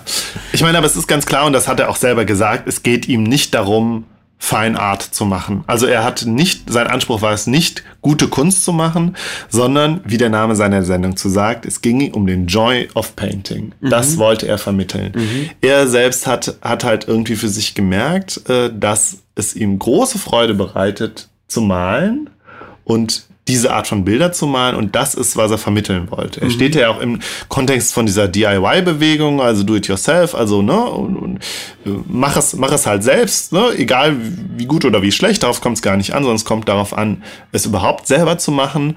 Und das hat für ihn, das ist halt Teil seiner Philosophie halt auch, dass das halt so einen empowernden Effekt hat irgendwie. Mhm. Zu sehen, dass man selber was schaffen kann und dass es halt schön wird. So, ne? Über dieses, inwieweit es schön ist, können wir dann ja gleich noch diskutieren. Aber ihm ging es halt vor allen Dingen um diesen Effekt, dass es halt Freude macht. Und ähm, damit spielt immer rein, dass er, dass ein weiterer Teil seiner Philosophie halt auch ist, so so eine gewisse Fehlerfreundlichkeit. Eine Fehlerfreundlichkeit. Fehlerfreundlichkeit, ja, oder so eine Fehlerkultur, dass es immer, dass er immer auch thematisiert hat, oh, wenn er sich mal irgendwie ein bisschen vermalt hat oder so, dann ist das nicht schlimm, schauen Sie mal hier, ich mach das, da macht man hier und dann plötzlich ist es ein wunderschöner Baum. So. Und ich glaube, das zu vermitteln und den, den Leuten halt auch die Angst zu nehmen vor Malen selbst, vielleicht auch diese Schwellenangst vor der Kunst an sich, so, das ist, glaube ich, total Teil des Phänomens Bob Ross als, als äh, Malinstrukteur, als Kunstlehrer oder wie auch immer man ihn Mhm. jetzt nennen will. So. Ähm, das ist die eine Sache. Ähm, die andere Sache ist aber auch, glaube ich, ähm, ich habe in, dem, in der Doku habe ich auch gehört, ähm, dass irgendwie nur drei Prozent der Leute, die die Sendung geguckt haben, auch wirklich gemalt haben. Mhm. Die anderen Leute haben sich einfach nur gerne angeguckt. Gute, so über Kochsendungen. Ja, genau. Kochsendung habe ich mir auch aufgeschrieben. Es ist halt, es ist halt wirklich irgendwie vergleichbar mit einer Kochsendung. guckt Ne? Man guckt es sich an und es, es, hat, einen, es hat einen ästhetischen Reiz. Dann es ist irgendwie angenehm. was. Genau, es ist und es, man, ne, und bei, bei den Kochsendungen kriegt man irgendwie Appetit und es ist angenehm. Und bei Bob Ross ist es halt, ja, es ist, es ist eine, eine gewisse Form von ästhetischem Erlebnis. So. Aber ja, und ich glaube, das Schöne ist doch Leuten dabei zuzugucken, wenn sowas können. Also so weißt du, dieses, es gibt auch auf YouTube so viele Videos von einfach so Maschinen oder, oder, oder Ja, guten ja. Handwerker, Wenn die irgendwas irgendwas gut klappt, herstellen. ja. Man hat das Gefühl, oh, das, Ja. das funktioniert gut, das ist befriedigend. Und Ich glaub, ja, das, ist auch ein Stück auch ein weit bisschen. so. Übrigens, ähm, ähm, habe ich irgendwie, das habe ich jetzt gar nicht weiter, äh, weiter äh, verfolgt, aber es gibt ja dieses AMSMR, ASMR, dieses angeblich, dass Leute sich bei bestimmten Geräuschen halt beruhigen können. Und ich glaube, da steht Bob Ross auch groß hoch im Kurs. Wobei er macht, er macht Geräusche, klar, wenn er irgendwie die Farbe aufträgt oder wenn er sie aufs, mit so Spachteln auf seiner Palette irgendwie Verrührt, so. ja. Ein Geräusch, was ich total furchtbar finde, wo ich, Ich finde das total gut. echt, aber das Ja. hört sich doch, oh, das ist doch fast, fast wie auf einer Tafel so. Nee, nee, nee, nee, das ist schon Oh, nee, das, also ja, da bin ich tatsächlich kein, kein Typ für. Und habe ich gedacht, nee, ich könnte bei der Sendung, also bei diesem Geräusch zumindest nicht entspannen. Aber sonst kann ich dieses entspannende, ja, das ist so, man, man, das hat schon fast was, ich dachte, dachte, es hat fast was Hyp- hypnotisches, hypnotisch einlullendes. Klar, seine Stimme, er redet ruhig, so, das ist ja auch sein Stilmittel, er erzählt halt so und man merkt halt, er ist total Profi, er, macht, er weiß genau, was, was er macht und wie er das sagt, wirkt aber auch immer authentisch. Er wirkt, ne, diese Authentizität ist, glaube ich, auch so eines der großen Dinge, die ihn so, so, äh, so faszin faszinierend machen. Und, ähm, We take that soft brush and make it a little fluffy. Genau, ja, ja, genau. Und dann, redet, dann hat er immer seine Sprüche, hier, make a little cloud und dann irgendwie die Bäume und a little fella und so und dann, yeah, here we go, here we go, here we go. Also dieses, ich glaube einfach, das ist dieses, also die Faszination liegt an ihm als Person, dass er einfach so ein guter Mensch ist irgendwie. Ne, dazu Mutmaßlich. Mutmaßlich, klar. aber äh, ich habe das Gefühl, da ist wirklich, äh, an dem ist halt wirklich wenig auszusetzen. So, weil, wer weiß, vielleicht hat er sein, sein, seine Kinder geschenkt. Will ich gar nicht. Nee, ähm, weiß man alles nicht. Auf jeden Fall äh, ist er, ist er, äh, hat er so eine völlig positive Ausstrahlung, fast schon so was Messiashaftes, Messiashaftes teilweise äh, in seinen, äh, zumindest wenn man, wenn man seine, seine Kult-Followerschaft da sich anguckt. Ähm, ja, aber auch das, der Prozess des Malens, finde ich, hat was Befriedigendes. Ja. Und zwar, also mir ist aufgefallen, das Malen hat so eine gewisse Dramaturgie. Äh, er fängt immer, immer mit dem Himmel an und der hat ja so eine bestimmte Wet-in-Wet-Technik à la Prima oder so, das was wohl letztlich eine ganz alte Maltechnik ist, fand ich auch ganz interessant. Er malt halt also relativ schnell und halt während die Farbe noch nass ist, so dass er da immer irgendwie schnell weitermalen kann. Also ganz habe ich das auch nicht. Das fand ich übrigens auch interessant, dass ich gemerkt habe, ich, mit Maltechniken kenne ich mich überhaupt nicht aus. Ähm, na, zumindest malt er immer und dann malt er drauf los und das Bild kriegt immer ganz schnell einen völlig anderen Charakter. Erst ist immer so der Himmel, dann denkt man, ach ja, der Himmel ist ja schön. Und dann malt er irgendwie Berge und dann sehen die Berge erst aus wie graue Farbflecken. Und dann macht er drei, viermal irgendwie mit der, mit der Kelle, nee, wie heißt das nochmal, mit der, Spachtel. mit dem, mit dem Spachtel. Und dann jetzt hat er da so einen grauen Fleck hingemacht. Und dann macht er ein bisschen mehr Farbe und schon sieht's aus wie ein Berg. Und es ist, es ist irgendwie geil, weil man denkt, ne, es hat so eine gewisse, eine gewisse Spannung, aber es wird immer irgendwie befriedigend. Weil Das am ist ein Ende kommt- Zaubertrick. ja, genau, dass du sagst halt Zaubertrick. Äh, also in, in der Doku war auch immer die Rede von Magic. Also es ist halt seine Magic. So. Ähm, klar, das sind irgendwie die mal malerischen Tricks, die er da anwendet und teilweise, glaube ich, auch perfekt, also mit perfektioniert hat, wie man eben so schnell und mit so leichten Mitteln halt so diesen Effekt halt herstellen kann. Das ist ja sehr auf den Effekt halt irgendwie. Es ist schnell und es hat halt einen tollen Effekt. So. Aber wie du, wie du auch schon sagst, dieses Effektvolle ist so. äh, Es hat die- dieses, diese, diese Technik ist einfach irgendwie auch toll. Ne? Er schmiert da was hin. Und dann sind das aber irgendwie, gerade dadurch, dass, dass die Farbe dann oft so aufreißt, wenn du mit dem Rad drüber gehst, sind das dann eben schneebedeckte Berge mit, äh, mit, Felsen- Felsen, Felsen drunter. drunter, ja, genau. Und er macht es tatsächlich dann so mit, mit einem Schwung des Rakels. Und Ja. ich gebe dir auch recht, äh, das, ja, so funktioniert Malerei. Es ist Ja, eigentlich, ja. es ist eben keine Magic, sondern es ist eben einfach die, die Technik der Malerei. Aber man guckt da höchst befriedigt hin und Ja, so, oh, jetzt ja, ja. ist ein Berg. Genau, ja, es hat, es hat, es, es hat so, einen- so einen Effekt, äh, ja, den ich ganz faszinierend finde. Und von, von deswegen, also ich meine, ich habe am Anfang gedacht, ach ja, also der Bob Ross lief wohl irgendwie dann in, in Deutschland nochmal bei, bei BR Alpha oder so eine Zeit lang vor paar Jahren. Und da hatte ich auch den, äh, den, den Eindruck, ja, es gibt so, ein- auch in Deutschland so, so, so Leute, die den auf einmal abkulten und Facebook Gruppen grü- gründen und so. Und ich habe zuerst gedacht, ach ja, das ist doch alles wieder so ironische Hipster-Scheiße irgendwie. Hoho, ja, der Lustige, der mit seinem lustigen Afro und hoho, guck mal da. So, aber ich glaube, das ist es nicht. Ich glaube, die Faszination von Bob Ross ist ein groß, größe, zum großen Teil wirklich echt. Weil ich glaube, der hatte diesen entspannenden, entspannenden, Freude spendenden Effekt tatsächlich. So. Und ja, ich glaube, ein Stück weit haben wir den jetzt auch, glaube ich, schon ergründet. Ähm, was ich mich natürlich dann, also, ne, ich meine, wir, wir kommen ja, also du kommst ja gerade aus so einer Kunsthistoriker-Ecke und dann, äh, ich finde, die Frage drängt sich natürlich schon, schon, also sich damit auseinanderzusetzen, dass diese Bilder einfach so furchtbar sind. Und ne, mit unserem Lieblingsbegriff Kitsch kann man da natürlich auch ganz schnell hantieren. Ich, Keine ja auch- Sendung ohne Kitschspitze. ja, wir haben ja auch, wir haben ja auch schon mal über die, über die äh, äh, Dings gesprochen. Jetzt fällt mir der Name nicht ein, die Künstlerin mit den großen Augen.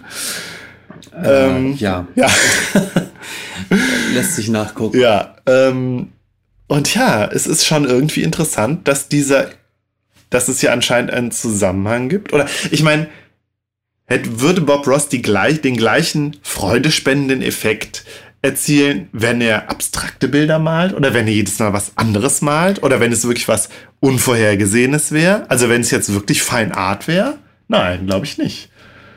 Ich glaube, dass es so schöne, in Anführungszeichen, Bilder sind, ja, die einem gewissen Massengeschmack entsprechen.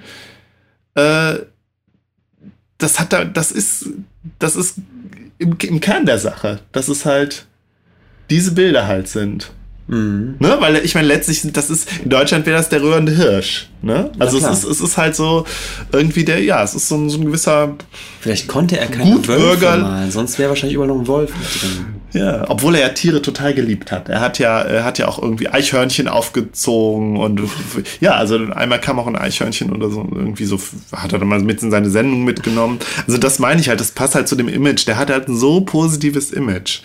Ne? Und Es gibt ja diesen äh, Dokumentarfilm über Gerhard Richter, Ja. wo man den so beim Malen sieht. über Und den der, haben wir auch schon mal eine Sendung gemacht. Ja. Der ja ähm, so, unter anderem so große, riesen abstrakte Bilder malt. Man hat da Mhm. so riesen Rakel, mit denen er über diese Bilder geht und dann schmatzt diese Farbe, die so Mhm. die sich über die Leinwand zieht und, und zieht halt so Schlieren und Mhm. ja, das sind so, so ähnliche Sachen, die sind natürlich dann voll abstrakt. Aber äh, das wurde in der Kritik zu diesem, zu, zu diesem Dokumentarfilm auch häufig genannt, dass es schon eine seltsame Faszination ist, dieses Material einfach zu beobachten, wie, wie das so reagiert und wie das denn so Schlieren und Farbeffekte zieht. Und äh, man, man guckt da irgendwie schon ganz gerne hin. Also, äh, was ich damit sagen will, ist, glaube ich, dass dieser, ich weiß nicht, ob es jetzt am an, ob das nur an der Art der Bilder liegt, dass es so be- befriedigend ist. Also ich glaube, dieses Zugucken, wie da sowas entsteht, ist schon auch einfach. Genau, toll. ja, so, sowohl als auch. Also, dass es, dass es, ne, dass es, ähm, dass es das Zugucken, wie etwas entsteht. Und gerade, ich sagte, äh, wie ich ja eben meinte, dass da eine gewisse Dramaturgie drin ist. Es ist halt nicht einfach nur total harmonisch, sondern es passieren ja auch Sachen. Also sei es, gewollt oder ungewollt, ne? Dass er halt, äh, wenn er dann den Himmel fertig hat, dann erstmal einen schwarzen Klecks in die Mitte malt und denkt, oh, wie sieht das denn aus? Und dann daraus aber einen schönen Berg macht. Das ist halt diese Dramaturgie, die ich meine. Aber es kann natürlich auch sein, und sowas habe ich jetzt, ich habe mir jetzt nur zwei, drei Folgen mal angeguckt, dass ihm wirklich mal irgendwas ausrutscht und er dann was Schönes daraus macht. Weiß ich nicht, kann ich mir nicht vorstellen. Ich habe jetzt in der Doku gehört, dass er die Bilder immer vorgemalt hat und dann standen die wohl so seit, abseits der Kamera, dass er immer da drauf geguckt hat hat und das dann abgemalt hat sozusagen. Ja, das kann ich mir gut vorstellen. Ähm, das war so ein bisschen sein Betriebsgeheimnis, aber ich habe auch gedacht, ja, anders äh, kann ich mir das auch nicht vorstellen. So. Nein, er muss schon von, vom Anfang an eine Idee haben, was, ja. was er wie anlegt. Es ist, halt, es ist eine total perfekte Performance, die er da hinle hinlegt, ja. ja. Und das Ganze halt über 400 Mal, ja.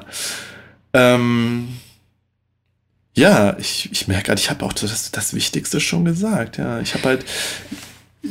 Ja, also das, das, das war, war halt noch so ein bisschen der, der, der ketzerische Gedanke. Also bei aller Be Begeisterung oder fast, ich sage sag mal lieber Faszination und, und Sympathie, die ich dem Bob Ross halt auch entgegenbringe, habe ich halt trotzdem gedacht, ja, gut, das ist halt.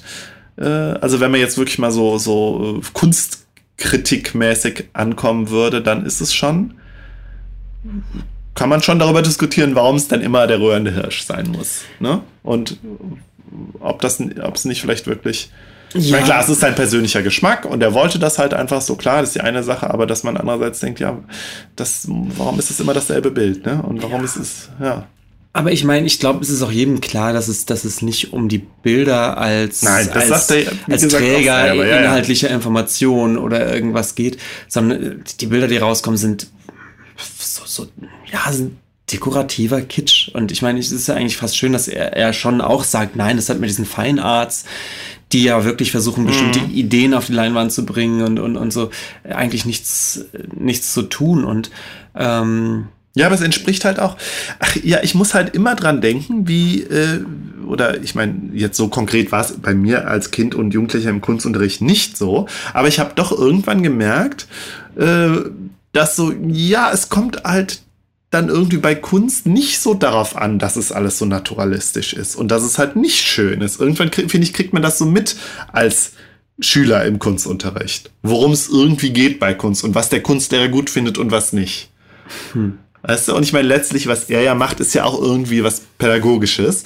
Nur, dass es bei ihm halt immer, ja, es hat halt so einen, diesen beruhigenden, einlullenden Effekt. Ne? Es ist halt irgendwie nichts, es hat, es hat ja nichts mit, mit Bildung zu tun irgendwie und nicht, nichts mit Herausforderung und so. Und da muss ich halt irgendwie dran denken, dass ich irgendwann als, als Jugendlicher das halt irgendwann dann gecheckt habe. Okay, ja, Kunst ist anscheinend was, oder als Kind irgendwie, Kunst ist anscheinend was anderes. Also, ich weiß, ich weiß noch ganz konkret, das war, da war ich noch ein bisschen jünger, ich glaube in der sechsten oder siebten Klasse, als wir dann unsere auch Landschaften gemalt haben und uns unsere Kunstlehrer dann halt gesagt hat, ja, nee, Bäume, Baumstämme sind nicht braun. So. Weiß ich gar nicht mal, ob das stimmt, aber sie hat gesagt, die sind eher so grau oder so. Gucken Sie doch mal genau hin, gucken Sie doch mal genau hin. Und ich musste so lachen, als ich dann das Bob Ross Video angeguckt habe und dann habe ich gesagt, so, und für den Baumstamm nehmen wir jetzt erstmal ein bisschen braun. also, ne, und das ist, Kunstlehrerin hat halt auch immer gesagt, ja, sie, als Kind lernt, malt man erstmal das, was man weiß, so, und nicht das, was man sieht. Mhm. Das ist auch so einer der, der Begriffe, die ich so ähm, aufgeschnappt habe. Ja, und äh,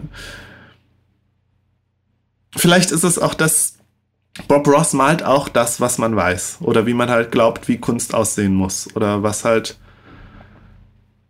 was halt so, so na, na, ja, vielleicht ist das der, letzte, der Begriff, eine naive Vorstellung von Kunst und von schöner Kunst. Weiß ich nicht. Ist ja, vielleicht, sicher. Ist vielleicht auch, ist er vielleicht, wieder elitär, will wenn ich das so formuliere. Aufmachen, nee, aber eigentlich könnte man, sogar sagen, ja. eigentlich ist es nämlich überhaupt gar keine Kunst. Es ist nämlich Öl auf Leinwand und dann mhm. irgendwie Landschaft machen das ist so ein Medium, was, das sich, das sind die gleichen Medien, deren sich auch die, die Kunst bedient, sozusagen. Ja, vielleicht muss man, muss Aber man wirklich diesen Kunstbegriff da völlig rausnehmen. Ja, vielleicht ist das, das auch, auch mein Fehler, sondern man muss einfach ja. eine Praxis der, der Freude, ja? Der eine, eine Praxis der Freudenerzeugung oder der Entspannung der, oder eben des, ja. des ästhetischen Erlebnisses, das ist es ja letztlich, aber vielleicht muss man den Kunstbegriff da wirklich völlig rausnehmen. Ja. Ich hatte, als ich, als ich hier hingekommen bin, eben noch die Idee, ähm, das hängt jetzt so ein bisschen damit zusammen, es gibt im Sport gibt's ja die Bezeichnung Spitzensport und Breitensport. Ah. Und bei der Kunst gibt es die nicht offiziell. Ach, wie schön. Ja, dann habe ich auch gedacht, ja, vielleicht, ich meine, vielleicht ist Bob Ross jetzt ne, nicht wirklich ne, ein Vertreter der breiten Kunst. Aber wenn man guckt, äh, ja, alles, alles, was irgendwie mit kreativen, Ho- kreativer Hobbykunst zu tun hat und was da eben auch für einen Wert drin steckt, ne, so ganz basale, basale Erfahrungen, ja, letztlich der, der Kreativität und der Erzeugung von etwas Schönem, finde ich, ist allgemein im Kunstdiskurs ja überhaupt nicht, das, der Kunstdiskurs ist ja letztlich so elitär, dass er nur auf die, in Anführungszeichen, Spitzenkunst guckt. Aber es ist ja eigentlich ein ganz schöner Vergleich. Und natürlich gibt es die, die Spitzenkunst, die den, den Diskurs über Kunst Ja, die Fine Art so halt tatsächlich, ja. Äh, ich will jetzt gleich mit dem Avantgarde-Begriff angehen, aber Ja. könnte man auch irgendwie nochmal zur Rate ziehen. Ja. Und es gibt natürlich eine Art, äh, Kunst oder Bilder malen als, als, als Hobby zu betreiben, äh, genauso wie es, wie es eine ganze andere Ja, Menge und selbst Art als, als Hobby finde ich, ist es natürlich, äh, finde ich schon wieder so ein bisschen despektierlich, weil ich meine, man kann ja wirklich, und da, dadurch bin ich durch Bob Ross erst aufmerksam geworden, dass ich das Gefühl hatte, da, was er den Leuten halt auch spendet, sind irgendwie existenzielle Erlebnisse, ist zu viel gesagt, aber grundlegende, basale, ästhetische Erfahrungen, die für die jeweiligen Leute total geil sind und total wichtig so. Und ich habe das Gefühl, dass das wird nicht wirklich irgendwie ich, beim Sport, so Spitzensport, Breitensport, wird das total gewürdigt. Ja, Breitensport ist für die Gesundheit wichtig jetzt zum Beispiel. Aber beim, ich finde bei, bei dieser, wenn man jetzt wirklich sagt Breitenkunst, das wird nicht, das wird immer eher belächelt als Hausfrauen, die sich äh, verwirklichen wollen oder so, oder keine Ahnung. Was ich aber auch gar nicht schlimm finde. Oder ist, also vielleicht, vielleicht, vielleicht habe ich auch selber sehr, sehr viel Vorurteile im Kopf und es stimmt gar nicht. Aber ähm, das war halt so mein Gedanke, den ich heute so hatte. Ich finde, es sind jetzt aber nochmal verschiedene Sachen. Ja. Also das eine ist, was du sagst, dieses äh, Bob Ross als, als Fernsehshow, die, die Ja. irgendwie angenehm einlullend ist äh, und so weiter. Und das andere wäre natürlich die Frage, sind die Art von Bildern, die er da macht und Ja. die ja vielleicht auch andere Leute machen, ist das Kunst oder warum ist es keine Kunst? Das sind ja vielleicht nochmal zwei verschiedene Diskussionen. Und ähm, ich finde es eigentlich äh, ganz schön, dass Bob Ross selbst dazu ja anscheinend Stellung bezogen hat, gesagt, nee, nee, also mit, mit der Art von Kunst, die im Museum hängt, hat das natürlich so nichts zu tun. Das ist- Nö, und das war auch ist, überhaupt nicht sein Anliegen. Er hatte, ich Genau. finde, äh, und was- damit ist, ja. damit muss man in diese Diskussion, inwieweit das jetzt Kunst ist, gar nicht eintauchen, weil man ja dann mit Bob Ross sagen kann, nee, im engeren Sinne nicht. Nee, ich bin da tatsächlich von meinen eigenen Vorurteilen ausgegangen und habe dann gemerkt, okay, Bob Ross hat diese, der denkt gar anscheinend gar nicht in diesen Kategorien. Äh, Übrigens vielleicht noch als kleine Anmerkung, seine Biografie, die in dem, in dem, in der Dokumentation da äh, dargelegt wurde, ist halt auch schon, das ist halt so eine klassische amerikanische äh, Self-Made Man-Erzählung. Ne? Er hat, er war ja irgendwie auch bei der, bei der Air Force oder so und war da aber ganz unglücklich mit und hat dann angefangen zu malen und ist dann entdeckt worden und dann, ja, dann, es gibt ja noch ein, ein, ähm, ein, ähm, äh, also es gibt noch ein, vor ihm gab es einen anderen Fernsehmaler, Bill Alexander, ein deutscher Einwanderer, der so einen lustigen deutschen Akzent hatte, der was ganz ähnliches gemacht hat.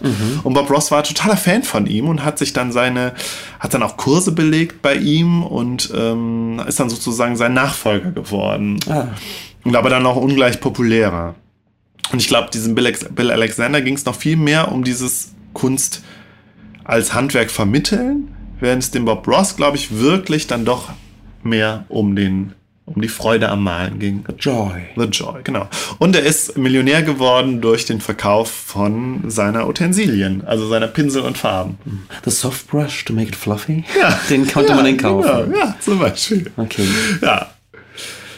Ja. Das war's auch schon. Wunderbar. Ja, hast du Vor noch allem, was? was Ja. für ein seltsamer Clash zu Dushing Shay. Ja.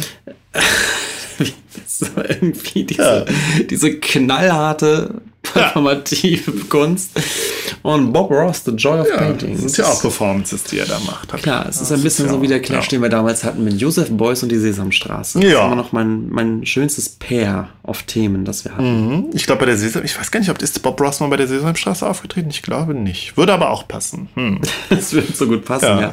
Aber- Joseph Beuys ist es nicht. Nee. Und Aber, auch nicht. Benjamin, was wir, wo du sagst, Joseph Beuys, der hat ja gesagt, jeder Mensch ein Künstler.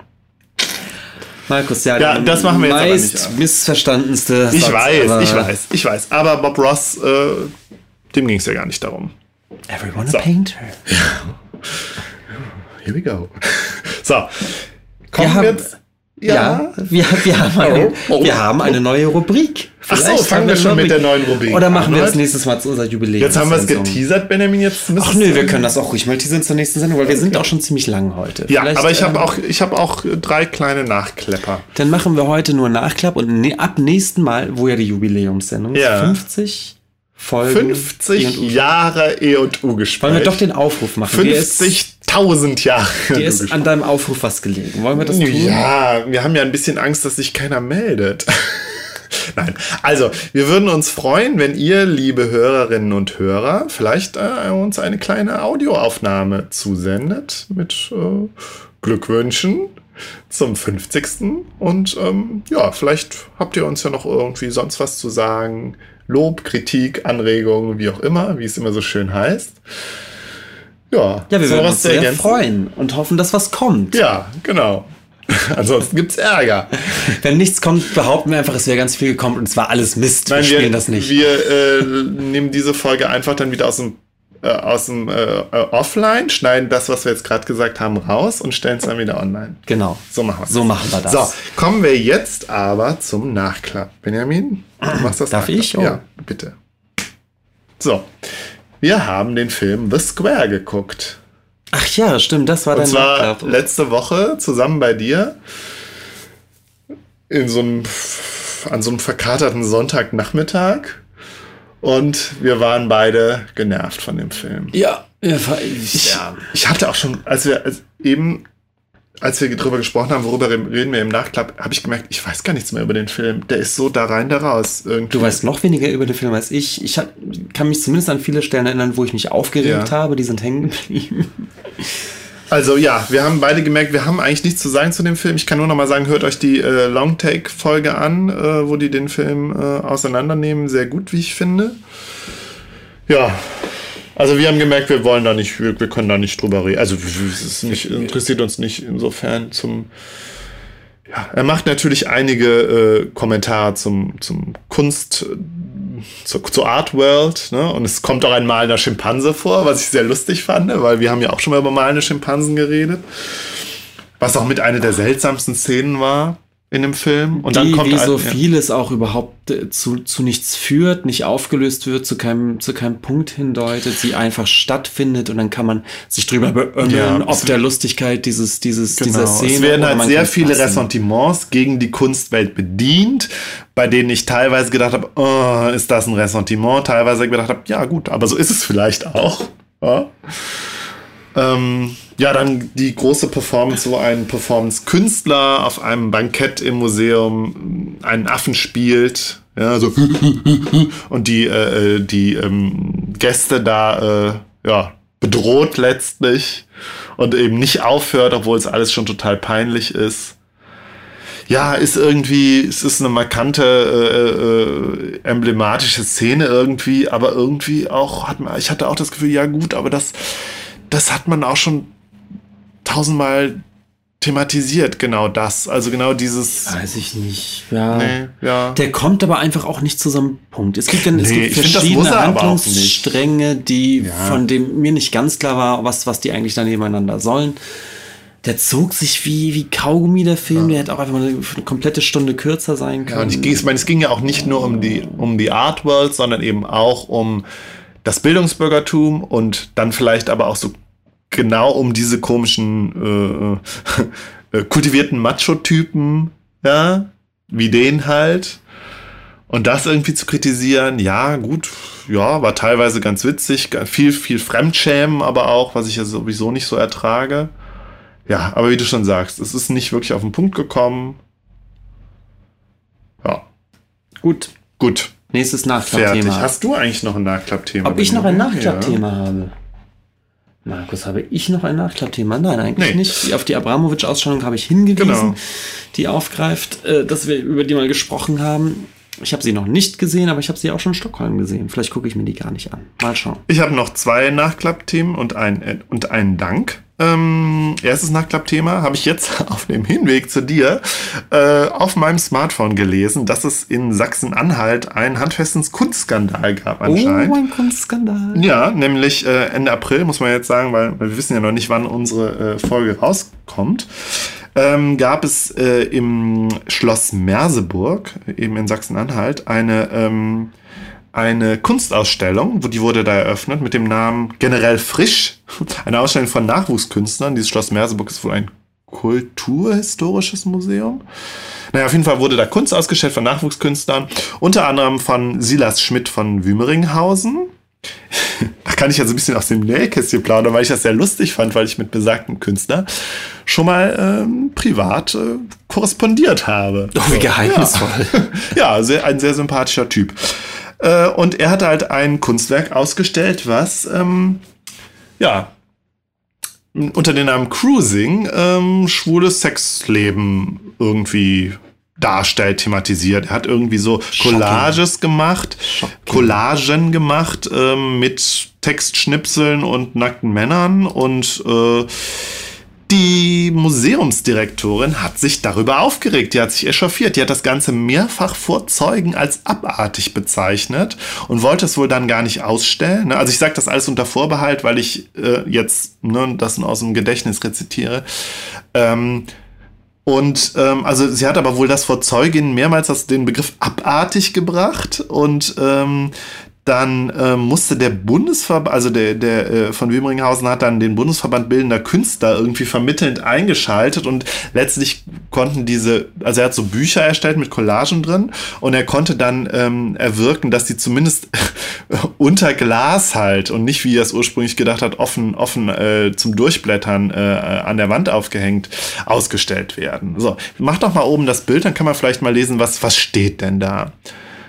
Äh, am Dichterpark suche ich Sex, jede Nacht zu Fuß unterwegs, im Wald und vielleicht Folgen durch durchs ins Gebüsch laufen, patrouillieren und einen Blick zurück auf dem Weg. Er geht verschwand im Feld von Bäumen. Ihr seht einander auf einer Wiese, eine Böschung. Er war in Bewegung, ist Freude. Als ich zurückkam, nur zu nicken, wie schon so oft rastlos. Lange durch die Nacht am Ende ein Kuss mit einem Fremden. Gut, ja, eine sehr poetisch dar dargestellte Cruising-Situation. Aber es gab wohl auch noch etwas explizitere Texte, wo, weiß ich nicht, wo es um irrigierte Penisse ging. Und das anscheinend war es das, was die Museumsdirektorin dann so abgestoßen hat. Und sie hat dann ja wirklich, wirklich eher nur die Textebene. Ja, ich ja. dachte, wir reden also, davon, dass das, das so genau, wo, Tatsachen so genau, waren. ja, das also zumindest ich habe jetzt auch nur den den Artikel bei queer.de gelesen und bei weiß.de. Nein, jetzt Benjamin, das lenkt ab. Du kannst doch jetzt nicht irgendwelche, das kannst du nicht machen. Benjamin hat jetzt irgendwelche äh, Artikel bei queer.de mit attraktiven Typen aufgegeben. Das lenkt mich jetzt ab. Da gucken ähm, wir ja, da gucken wir, das machen wir nachher. Ähm, ja, und es ging wohl nur um diese vermeintliche Vulgarität der Sprache und da hat sich diese Museumsdirektorin äh, aber auch die Presse, also die waren da irgendwie unglaublich. Unglaublich. Hat das abartig. Ja, und der, der, der Wiemeringhausen, Wiemeringhausen hat sich natürlich da zu Recht aufgeregt, das publik gemacht und irgendwie äh, sich an verschiedene Stellen auch ge gewandt, gewandt. Ja, krass. Also, ne, ich meine, irgendwie denkt man ja, gut, vielleicht ist das so ein, so ein Provinz, Kaff-Provinzmuseum, aber ich habe halt nur gedacht, mein Gott, dass in der Kunstwelt Leute, es Leute gibt, die derart drauf sind. Ne?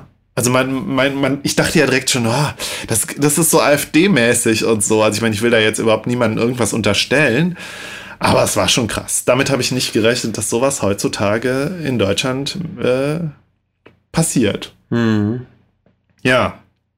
Genau, und dann hat wohl der stellvertretende Landrat in seinem Grußwort noch Parallelen gezogen, und das ist, finde ich, sowieso, das ist noch die Höhe zu dieser äh, Diskussion um die, in diesem Skandal um die Echo-Verleihung. Er hat von den Grenzen der Kunstfreiheit gesprochen. Also hat er die, die homophobe, antisemitische und sexistischen äh, Texte von, von Kollega und dem anderen verglichen, verglichen mit dem, was der, der, der, ich will immer sagen, zu Kniphausen, was der von Wiemringhausen da gemacht hat.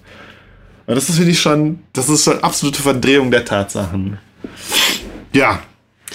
Nun, wir werden sehen. Wir haben ja. gerade im Vorgespräch uns ein bisschen verhaspelt in etwas, was wir ja. jetzt gar nicht so ganz aufmachen wollen. Aber ich ja. habe auch manchmal das Gefühl, es gibt einen konservativen Backlash, der aus so ganz verschiedenen Richtungen einprasselt auf, auf den Ja, so, ein- so, so ein etwas ein Zeitgeist, der, ähm, wo ich auch gemerkt habe, oh, ich finde es ganz schwierig, darüber zu sprechen, weil es, weil man schnell, weil ich das Gefühl habe, oh, ich will, ich weiß so wenig über das, was da tatsächlich passiert, aber ich habe manchmal das Gefühl, es, es gibt tatsächlich irgendwie so, einen- so einen gewissen Zeitgeist, der ja, der so ein bisschen, wie, nee, wie heißt denn das Wort? Spießig nicht, äh, wie sagt man denn? Verklemmt?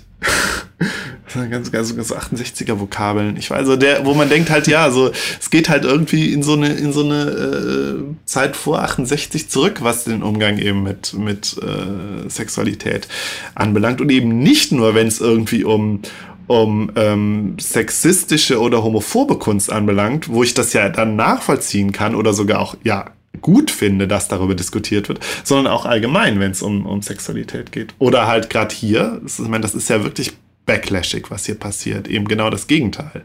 Es wird eben nicht ähm, homophobe Kunst skandalisiert, sondern homosexuelle Kunst. Ne?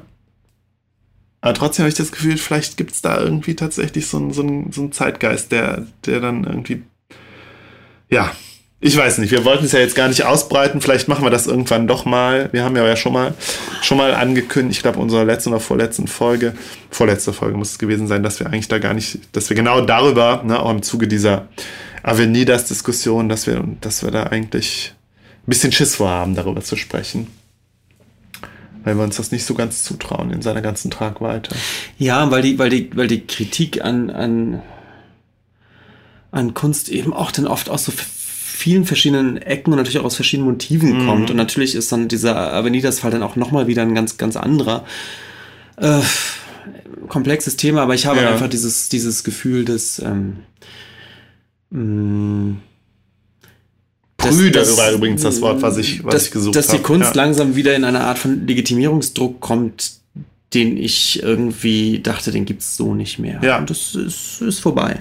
Weiß ich nicht. Weil sie, ja, und ich, also ich bin, finde es immer ganz wichtig, dann wirklich auch zu unterscheiden zwischen, zwischen der Verantwortung der Kunst, was, was irgendwie Diskriminierung anbelangt, auf der einen Seite und auf der anderen Seite aber sowas hier, ne, wo ich denke, oh, da kommen aber die Ressentiments zum Vorschein. Ja, so, brechen wir das einfach hier ab, vielleicht greifen wir es irgendwann nochmal auf. Ich wollte noch was ganz anderes, Nettes sagen. Ähm, Ich habe ja mir jetzt so ein bisschen zum, zum Ziel gemacht, so ein bisschen in der Fantasy-Literatur äh, ja, mehr, mehr zu lesen und auch die Klassiker mir anzugucken. Ich habe jetzt letztes Jahr was von Jack Vance gelesen, der so ein bekannter Science-Fiction-Schriftsteller, ich glaube eher so 70er, 80er war. Dann habe ich Anfang des Jahres Die Brautprinzessin gelesen, was ja so ein Kultbuch ist, The Princess Bride. Hast du davon schon mal gehört, Benjamin? Nein, nie. Ist ein, anscheinend in den USA ein Kultbuch, wird in verschiedenen Büchern auch referenziert, hier auch in dem Sperling zum Beispiel. Ähm, und ich fand es furchtbar, furchtbar Humor, ganz furchtbar. Kann ich auch gar nicht mehr zu sagen. Aber jetzt habe ich angefangen, als Hörbuch zu hören von T.H. White, Der König auf Camelot, erster Teil von mehreren. Das ist die literarische Grundlage von Der Hexe und der Zauberer. Und das Buch ist, ist super. Also es ist wirklich näher am, am Film, als man denkt. Ich bin aber noch gar nicht so weit. Und es ist, es ist schön, es ist nett und wollte ich dir eigentlich auch empfehlen. Es ist halt natürlich Aber ich lese doch nur Science Fiction. ja, aber es ist nett. Und ich habe auch gedacht, ach ja, es ist ähm, an einer Stelle hat es mich so ein bisschen an Walter Mörs erinnert und ich dachte, ja, der Walter Mörs mochte das bestimmt auch. So, und als allerletztes einen kleinen Dank und zwar an die liebe Daniela Ishorst, weil sie uns jetzt in letzter Zeit bei Twitter so oft, ja, ich will nicht sagen beworben, aber so oft empfohlen hat. Ach ja. Das An fand ich prominenter lieb. Stelle, das auch Ja, ich habe, das fand ich auch schön. Vielen Dank. Dankeschön. Ja, jetzt sind wir durch. Sind wir durch für heute? Ja, Gut. gut. Dann bis zum nächsten Mal, unserem 50. Ja. Wir freuen uns über Wünsche. 100 Jahre E&U-Gespräch. Und äh, nächstes Mal dann zum Geburtstag mit einer neuen Rubrik. Uh, spannend. Gut. So, Tschüss. tschüss.